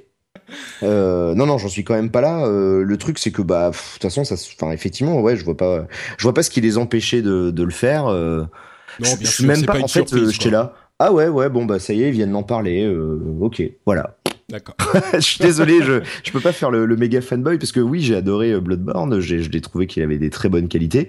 Euh, je suis content qu'il y ait une extension parce que je trouvais qu'il manquait un peu de, j'avais envie de, il y avait un petit goût de pas assez et, euh, et du coup ça va être le cas et ils ont quand même une bonne tradition de d'extension, euh, notamment sur Dark Souls 1 qui valait le détour à elle toute seule. Donc je me dis, bah, j'espère que ça va être cool. a priori, depuis, on sait qu'on va en voir un tout petit peu à le 3 justement. Effectivement. Donc, encore une fois, on se retourne vers le 3 et on attend avec impatience. Pour le festival des vidéos euh, qui, ne seront jamais comme ça au final euh, quand les jeux sortiront. euh, Grand Theft Auto 5, un chiffre intéressant, 52 millions de, Grand Theft Auto 5 vendus. Bon, voilà, je le pose là. Hein, il n'y en a pas besoin de commenter plus que ça. Euh, et entre parenthèses, je ne sais pas si vous aviez entendu parler de cette, euh, cette, euh, ce petit film que la BBC voulait produire à propos de Grand Theft Auto. Rockstar a fait un procès à la BBC parce que visiblement, ils n'arrivaient pas à avoir des informations sur la manière dont leur trademark et leur IP, leur propriété intellectuelle, allaient être gérées dans le film. Et là, on pose une question intéressante qui est comment est-ce que on traite, comment est-ce qu'on gère euh, un truc qui est qui est euh, enfin une production qui est censée refléter a, priori euh, des événements réels? Est-ce que Rockstar a vraiment le droit de mettre son nez dans la manière dont la BBC va raconter l'histoire, ou est-ce que la BBC a le droit d'utiliser finalement d'une certaine manière pour promouvoir son produit euh, bah, les noms et les identités visuelles euh, de, de, de qui, qui appartiennent à la société Euh, J'avoue que j'ai pas la réponse. Il semblerait que Rockstar ait voulu. Sincèrement euh, bah vas-y, vas-y. Bah, je sais pas, pour moi, c'est une évidence. Évidemment qu'ils ont le droit de faire ce qu'ils veulent. Enfin, c'est un organe de presse, il faut qu'on les laisse tranquilles. Alors moi je dirais euh, si c'est considéré comme un travail journalistique, oui, mais on ne sait pas si c'est pas un film qui romance l'histoire de Rockstar. Bah. Et si c'est c'est un docu si tu veux si c'est un documentaire, c'est une chose, si c'est un truc qui est scripté où ils vont raconter des choses qui sont un petit peu euh, euh, limites, tu vois, je je sais pas, non? Ouais, mais euh, Bah, moi, si je- en fait, présentes- si tu veux, c'est- quoi qu'il arrive, j'aurais tendance à me dire que anticiper ce genre de truc pour les empêcher de faire ça, euh, moi, ça me pose un sérieux problème. J'aurais préféré, tu vois, qu'ils sortent, qu'on se rende compte peut-être que la BBC euh, bah, allait juste faire de l'opportunisme et faire un truc euh, un peu provoque euh, en dehors de la réalité et que derrière Rockstar puisse les, les, les plonger la tête dans la boue parce qu'ils auraient mérité que ça, mais que on anticipe. Pour moi, ça me pose un réel problème, vraiment. Bah, ça, en ça me fait- pose un vrai problème éthique. Bah moi j'aurais été euh, très ennuyé aussi, mais il semble que en fait Rockstar a voulu euh, prendre contact avec la BBC pour savoir effectivement quelle était la nature du projet, et la BBC ne répond pas. Et en fait ils sont pas en train d'empêcher euh, la chose, c'est pas pour empêcher le truc, c'est d'après ce que je comprends. hein, ensuite c'est des, rumeurs et des bruits de couloir, mais ils veulent savoir de quoi il s'agit, tu vois, et si c'est effectivement le cas, je comprends que Rockstar, on leur dit, euh, on va faire un film sur vous. Euh, ils disent, euh, ok, d'accord, mais vous, vous faites quoi en fait? Et là, personne répond. Et t'as as de quoi t'inquiéter un peu, tu vois. Si je me dis, je vais faire le film de la vie de, Benoît, tu, peux te dire, si tu me passes un coup de fil, tu dis, mais tu vas, tu veux, tu veux raconter quoi en fait? C'est un documentaire, c'est un, tu vas engager des acteurs pour jouer Benoît. Et là, je te réponds pas. Je dis, bon bah, Ben, non. Bah, pas plus que ça, parce que d'une, euh, le problème est différent. C'est, c'est pas forcément, tu vois, la bonne comparaison avec une personne, parce que du coup là, on touche vraiment euh, à, à la vie privée, donc c'est encore un autre problème. Là, c'est juste que, euh, imaginons, la BBC, ils ont vraiment des infos exclues que nous on sait pas sur des réels manquements ou des trucs illégaux qu'aurait fait Rockstar, je sais pas moi, avec des employés ou des trucs comme ça, et que du coup, pour empêcher tout ça, ils le cachent. C'est leur droit le plus strict. Ils ont, pour moi, je pense que comme je te dis, je préfère qu'ils le sortent et qu'on se rende compte que la BBC c'est des opportunistes et qu'ils ont juste voulu faire ça pour la provoque et que derrière ils soient ridiculisés aux yeux de tous.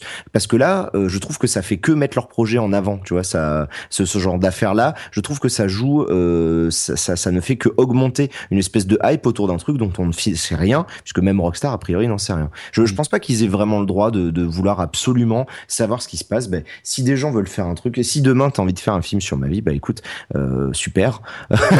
J'ai envie de te dire, Bah, quelque chose de écoute, plus euh, intéressant à faire de ta vie, hein, euh, comme. Contrairement, contrairement à Destiny, tu m'as, je pense que tu m'as un petit peu convaincu. Donc Bon, euh, bah, écoute, oui, effectivement, je, je me range à ton avis. Encore que ah, mais si ça se trouve, c'est euh, savamment orchestré par la BBC et Rockstar pour faire du buzz sur leurs films. Évidemment, Ils c'est ce que je de- te dis. C'est tellement facile de faire parler d'un truc dont on ne sait rien, qui est Ah, même pas produit, dont on n'a pas d'image. C'est génial. Regarde. Eh ben, on en parlait tout à l'heure avec le Kickstarter de, de- de- du jeu de Iga. Là. Ils ont juste montré un truc. euh, Le type, il est arrivé. Salut, Ouais. c'est moi. Et oh, trop bien. euh, on sait rien. On sait même pas ce que c'est. Tu vois. On s'en, on s'emballe pour un truc aujourd'hui où on sait pas. Mais euh, Bon, un truc qu'on sait par contre, euh, c'est ce jeu dont la dernière fois que j'en ai, parlé, je me suis fait remonter les bretelles par les auditeurs. C'était Project Cars dont j'ai mentionné, euh, euh, que j'ai mentionné comme ça en passant, en disant ouais bon c'est un jeu de voiture. Et là je me suis fait engueuler. C'est euh, c'est le le ah qu'est-ce que c'est l'acronyme déjà euh, Community Assisted Racing Simulator, c'est un truc hyper réaliste euh, qui est qui est euh, conçu avec euh, la communauté, par la communauté, avec euh, financement, etc. euh, qui est dis- disponible, euh, que tu as testé d'ailleurs. Donc euh, très rapidement, hein, c'est ça vaut le coup. Ça c'est pour les fans de de courses type Need for Speed ou c'est uniquement pour les simulateurs, les fans Ah. de simulateurs fous? Un peu des deux, parce qu'en fait, euh, je lui ai pas mis une note de ouf. Euh, je sais que je, je suppose parce que j'ai pas trop regardé, j'ai pas eu le temps. J'ai sorti le test juste avant de partir au stun, donc j'ai pas, j'ai dû enchaîner un Witcher puis Project Cars, c'était pas évident. Euh, The Witch, euh, Project Cars, pardon, pour être tout à fait franc, on a demandé l'aide, on a fini le jeu et en volant à, à une personne qui est spécialiste en bagnole, euh, donc qui est, vraiment fan de ça, qui est capable au bruit de te dire s'il y a un problème mécanique, ce genre de conneries, tu vois. et, et moi, j'en suis incapable. Euh, On a préféré être honnête et jouer la carte du, on prend du retard sur notre test. Ça a été pas forcément compris, mais bon, ça c'est toujours un peu l'urgence sur Internet, tu sais. Ouais, c'est sûr. C'est- connu. Et euh, moi, ce que j'ai vraiment adoré, c'est que euh, c'est un jeu euh, qui euh, qui permet aux gens qui veulent se découvrir la simulation de s'y mettre, parce que le jeu, vraiment, c'est très progressif dans la difficulté et dans les degrés de réalisme. Et euh, d'une, c'est le seul du genre pour l'instant sur Xbox One et Play 4, en attendant euh, Forza et Gran Turismo. Donc ça, et euh, et ce qu'il fait, c'est euh, c'est que c'est, en tout cas tout ce qu'il essaye de faire, il le fait très bien. Il y a des petites, euh, voilà, des petits égarements, mais en tout cas, moi, j'aimerais euh, dire que ce jeu-là, c'est un peu une espèce de promesse. Tu vois, d'ici un an, un an et demi, il y aura beaucoup plus de trucs dedans. Et pour les amateurs de, de ça, je pense que c'est un, un très bon choix. Project Cars, donc c'est disponible sur quelle plateforme déjà? C'est pas que PC, hein Bah, du coup, ouais, c'est Xbox et Play 4. Enfin, Xbox One et Play 4. Oui, d'accord. oui, enfin, il y aura une version Wii U qui ne sortira probablement jamais. Ah, la Wii U. On va parler de Nintendo dans deux secondes quand on vous aura dit que Nobunaga's Ambition est enfin annoncé pour l'Europe et euh, Guilty Gear Xrd, je sais même pas comment ça se prononce, euh, Xrd. Xrd, euh, en fait, Xrd, ouais. Sign, ouais, euh, comme Third, tu sais, comme si c'était le troisième. Ouais. Third. Ouais, c'est ouais. vrai que de loin, on pourrait croire que c'est mon pseudo, mais non. Je- Ah oui, effectivement, effectivement, Ouais. Mais je savais même pas, tu vois, comme on l'a testé, nous déjà, je croyais qu'il était déjà sorti en Europe, je savais même pas. Ouais, ouais, bah non, c'est. euh, Mais en fait, c'est marrant parce que ces deux jeux, mais plus particulièrement Nobunaga's Ambition, c'est un, un- une institution aux États-Unis. C'est un jeu euh, de, de stratégie qui existe depuis, mais je sais pas, ça doit faire euh, Japon, plus de 20 ans. Oui, pardon, au Japon évidemment. Oui, oui, oui. Euh, et, et c'est un truc, mais enfin, euh, quand il y avait, quand moi j'habitais au Japon, quand il y avait une sortie d'un nouveau Nobunaga's Ambition, mais c'était un, un, un événement quoi, comme Ah bah ouais, euh, ouais. s'il y a un, je sais pas, un Assassin's Creed ici ou euh, c'est c'est c'est vraiment un truc de fou. Tu tu tu y joues toi à, à ce Bah, je jeu-là Moi, connais j'ai jamais je touché. hein, un- mais- Je fais partie de la, de la team Japon du, euh, du site, donc je, je suis assez fan de, de Tecmo Koei et j'aime bien les, les Dynasty Warriors, donc euh, dont sont tirés Ah mais justement c'est les pas du tout le Nobunaga. même genre. hein. Non, non, non, non, mais tu sais, c'est toujours le même délire, c'est-à-dire qu'on Ouais. tourne autour de la même idée de jeu euh, vite fait historique sur soit l'histoire de la Chine, soit l'histoire de le Japon. Là, du coup, c'est le Japon en l'occurrence avec Nobunaga, et j'en avais fait un, et c'est vrai que de voir arriver ça en Europe, c'est étrange. Enfin, tu te dis, mais waouh, quoi. Enfin, Enfin, je me dis que vu le peu de gens qui sont déjà touchés par les trucs style Dynasty Warrior et tout ça, qui sait qui vont réussir à toucher avec une licence comme ça qui débarque de nulle part en, Europe en tout cas? Bah, je pense qu'il y a quand même, euh, tu sais, chez les fans de euh, civilisation, euh, les fans de, tous ces jeux de stratégie, je pense qu'ils peuvent être intrigués par un, jeu de cette ca- catégorie qui vient du Japon et qui risque d'avoir des idées et des concepts différents. Donc, euh, Ah bah bon. j'invite les gens à aller par contre y aller pour la curiosité parce que Ouais, justement ça. euh, ça montre aussi que des mecs comme Tecmo Koei ils sont capables de faire autre chose que les dynasties parce que c'est vrai qu'on a que ce côté-là de eux euh, ça et toutes les adaptations à base de Hyrule Warrior, One Piece machin, Dragon Quest Adventure tout ça mais ils font ils font des trucs cool hein, quand il s'agit de faire de la stratégie et c'est vrai qu'il y a bon après c'est très romancé hein, attention hein, s'il y a des Oui, non, bien historiens sûr, mais- japonais dans le dans l'audience ça n'a rien à sais- voir avec avec le délire hein. Mais de la même manière que euh, les les comment dire, les Japonais ont une approche différente du jeu de rôle, du euh, même FPS ou TPS ou euh, de, de tous les types de jeux. Moi, je serais curieux de voir quelle approche ils ont de ce type de de, de jeu-là, du jeu de stratégie. Euh, spoiler, euh, moi, je serais pas surpris que ça soit, vous avez 12 000 unités à gérer une à une, et, euh, et voilà. Mais bon. connaissant les japonais. Et, et donc euh, Guilty Gear Third euh, Sign qui est donc la toute dernière version qui va arriver. Enfin moi j'étais surpris. Il était sur le euh, sur le PlayStation Plus américain il y a quelques temps. Et Ah il ouais n'était pas sur le je crois qu'il était disponible Ah, mais il n'était pas dispo en Europe. Je- et j'étais très frustré parce que ils font partie de ces jeux en fait c'est les jeux qui sont les jeux de, de combat qui ont gardé la tradition du jeu 2D et comme je disais tout à l'heure sur euh, euh, Bloodborne pourrait être un jeu, euh, un Castlevania 2D avec le meilleur de la 2D d'aujourd'hui, ces jeux de combat-là, en fait, ils ont gardé la tradition 2D en faisant évoluer les choses vraiment en 2D avec le meilleur de la 2D d'aujourd'hui. C'est des trucs qui sont magnifiques en 2D, qui ont des graphismes, mais vraiment, euh, c'est du high candy tout le temps, c'est des, des personnages sublimes, c'est du Je, vrai. je crois que les euh, persos sont en 3D, hein. c'est juste qu'il y a un rendu cel shadé qui fait que on, on donne l'impression, mais euh, il me semble que c'est des modèles 3D. Ah, je suis quasiment persuadé.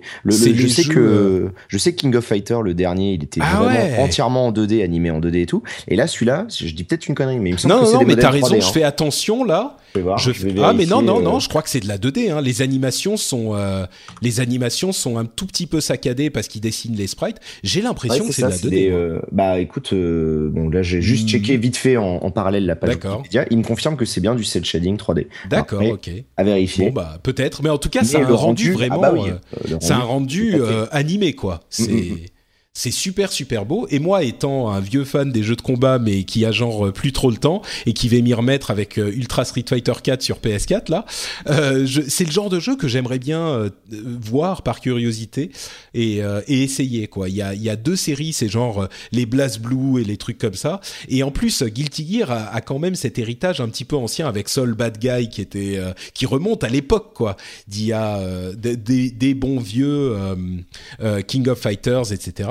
Donc euh, et King of Fighters il y en a plus eu trop de nouveaux vraiment à succès euh, depuis un moment. Je crois que le- le- les derniers étaient plus aussi euh, aussi appréciés que de bah, l'époque de monde, c'est- c'est 2008. quoi Ah oui, non, bah c'est sûr que c'est plus le. Voilà, Ah bah c'est ça, oui. Le dernier, c'était quoi King of Fighter 14 C'est 2013, je crois. 2013, 14. 2014, ouais, tu vois, on un sait même plus. Ouais, ouais, c'est. euh, par contre, lui, pour le coup, c'était entièrement de la 2D, c'était tout animé à la main. Ouais. Euh, si t'es fan de ça, je t'invite à aller regarder deux trois vidéos, tu vas halluciner. hein. Bah peut-être, tu sais, euh, mine de rien, moi, le- enfin, King of Fighters, c'est la version 2000, 98 puis 2002 qui étaient les, les, les, les monumentales, les versions séminales de King of Fighters. Mm-hmm. Euh, depuis, il y en a eu d'autres qui étaient pas mal, mais c'est vrai que euh, je les suis plus trop trop de super près. Peut-être que je devrais m'y intéresser. Eh ben, écoute, euh, il serait peut-être temps. Allez. Euh, bon, donc celui-là arrive. On n'a pas de, de, je sais pas si on a une date. Euh, ah oui, c'est mais ça arrive. de- non, mais c'est maintenant. C'est le 3 juin. Je viens de, de, Ah de ah oui, la vraiment, euh, C'est le 3 juin, c'est tout de suite là. Euh, bon, c'est en dématérialisé uniquement. Nobunaga's Ambition, par contre, c'est pas pour tout de suite. hein. C'est juste l'annonce qui a été faite. Ouais, c'est pour toujours le beaucoup 4 de septembre. temps. Ah oui, 3 juin, effectivement. Et ben. 3 juin, Guilty Gear. Bon Ah, bah on y voilà, je sais ce que Bah, ce que je vais faire euh, parce que évidemment dans ma dans ma campagne finlandaise au milieu des des, des arbres et des ours, euh, je vais bien sûr prendre ma PlayStation 4. Faut pas déconner. Ah bah j'espère bien. Il va falloir. euh, mais tu- moi je veux, tu vois, je veux qu'on ait des photos de toi là, le, le torse luisant en train de, de, de t'entraîner euh, à combattre les ours, quoi, tu vois. à combattre les ours et puis de, de À avoir à faire mon bah oui en fait c'est ce que je vais faire je vais combattre les ours je vais euh, casser euh, euh, hacher des, des bûches euh, casser des arbres et, et puis voilà Ah bah, voilà. Mais c'est marrant, c'est vraiment une, une maison, euh, bah, c'est la maison de la famille de, de ma femme. Euh, donc évidemment, j'emmène tout mon barda. euh, Je vais évidemment continuer à travailler là-bas. C'est l'avantage d'être un podcasteur. Je peux en théorie travailler de n'importe où, donc je vais travailler de là-bas aussi. Mais, mais ça sera dans un cadre sympathique. Et je vous enverrai quelques photos sur, sur Twitter et sur, sur Facebook. Donc vous viendrez avec moi. Il n'y a pas de souci. Bon, bah écoutez, on arrive à la fin de cet épisode. Je voudrais remercier très chaleureusement Benoît de m'avoir consacré et de nous avoir consacré euh, une petite heure et demie. Euh, où est-ce qu'on peut te retrouver, dis-moi, euh, bon, sur, sur Gamecult, bien sûr. Est-ce que tu as d'autres vecteurs internetiens de communication? Ben, euh, si, si jamais vous découvrez avec pas mal de retard euh, Demon's Soul, Dark Soul, que vous cherchez de l'aide, mes, mes guides que j'avais fait à l'époque sur YouTube sont toujours dispo, hein, même si forcément aujourd'hui ma chaîne, je non en fait en dehors de Gamecult ça va être difficile de me trouver ailleurs parce que je passe tellement Bah, de sur temps sur Twitter, ça déjà. euh, euh, oui, voilà. Bon, après, je suis sur Twitter, effectivement. Vous pouvez me suivre, c'est exerve85 euh, pour l'année de naissance et non pas le, la Vienne. Euh, Enfin, je sais plus le nom du département parce que les gens croient que c'est le département. Ah. C'est c'est mon année de naissance. Putain, t'es hyper jeune. hein. Ah, je suis désolé. Oui, oui, oui. Non, mais je, je comprends mieux pourquoi tu, tu connaissais pas du tout, euh, je sais plus de quel jeu on parlait, Bard's Tale, hein. oui, non, ouais, non, non, c'est pas. Et pourtant, tu vois, j'ai grandi, j'avais, euh, j'avais un Atari ST, donc l'époque Atari ST, Amiga, j'ai connu, mais j'étais, j'étais môme, quoi. Oui, non, mais t'avais un Atari ST, t'avais 4 ans, euh, c'était Ouais, genre, t'appuyais j'ai sur deux à touches pour jeux à faire l'époque. Hein. Ah je, suis, je suis très calé. Hein. Tu, vrai. tu serais surpris. C'est bien, c'est bien. J'apprécie. Bon, donc Exserve, c'est Exserve85 sur Twitter. Pour ma part, vous pouvez me retrouver toujours sur Twitter, c'est NotePatrick. Vous pouvez aussi me retrouver sur Facebook, toujours sur NotePatrick. Vous pouvez aussi retrouver cette émission et euh, venir nous dire ce que vous avez pensé de toutes les bêtises qu'on vous a racontées sur frenchspin.fr. C'est euh, là que vous trouverez cette émission, donc les derniers épisodes avec les notes et les commentaires et d'autres émissions comme euh, au hasard le rendez-vous tech où on vous couvre toute l'actu tech euh, très simplement euh, toutes les deux semaines également en allez une heure et demie à peu près.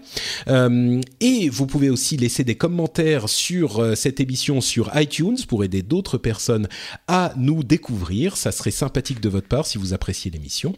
Et je crois que ça va être tout. Comme je le disais on va faire une petite pause. On va décaler le prochain épisode sans doute hein, allez je vais dire à 90% on est sûr qu'on pas l'épisode dans deux semaines, mais dans trois, pour être certain d'avoir euh, toutes les infos de l'E3. Euh, et voilà, et on se retrouvera donc euh, à ce moment-là, dans à peu près trois semaines. D'ici là, merci encore à Benoît d'avoir été là. On vous fait à tous plein de bises et on attend vos commentaires sur... Ah merde Ah, j'ai pas oublié un truc. Mais oui Comment j'ai pu oublier ça? Nintendo a engagé un. Euh, ah oui, bah tiens, tu vois, le sujet de fin. Euh. Oui, non, mais c'est ça. Pourquoi Tu pensais que j'avais oublié autre chose? Ah bah je m'étais dit, euh, tu dois être encore présent sur 18 autres sites internet. Ah oui, non, non, non, c'était. tout, parce que tu, es partout. Bien sûr, mais je, je, fais tourner en fait, tu vois, j'ai une rotation sur les sites dont je, que, dont je parle. bon, en fait, on s'en fout, c'est juste que Nintendo a engagé un type qui s'appelle Doug Bowser.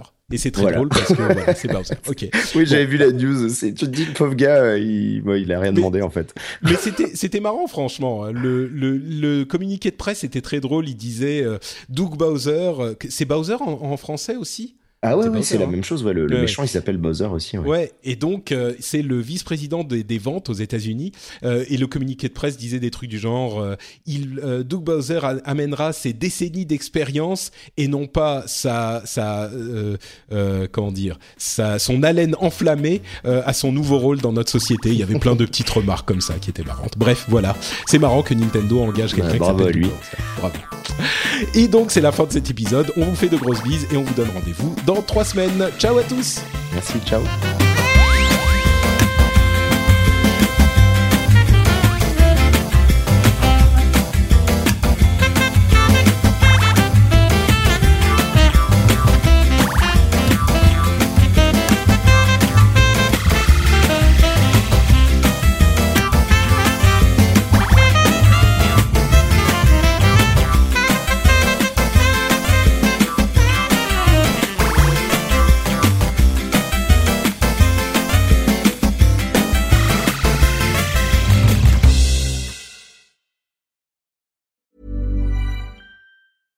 I'm Dory Shafrir. And I'm Kate Spencer. And we are the hosts of Forever 35. And today we're talking about Club Med, the best all inclusive getaway for families. Today, Club Med has nearly 70 resorts worldwide, from beachside resorts in the Caribbean and Mexico to magical locations in the Maldives and Morocco to ski resorts in the mountains from Canada to the Alps. Between their all inclusive family programming, wellness offerings, land and water sports, and their French heritage inspired food and drink offerings, Club Med is the best way to elevate your family getaway, no matter which location you're at.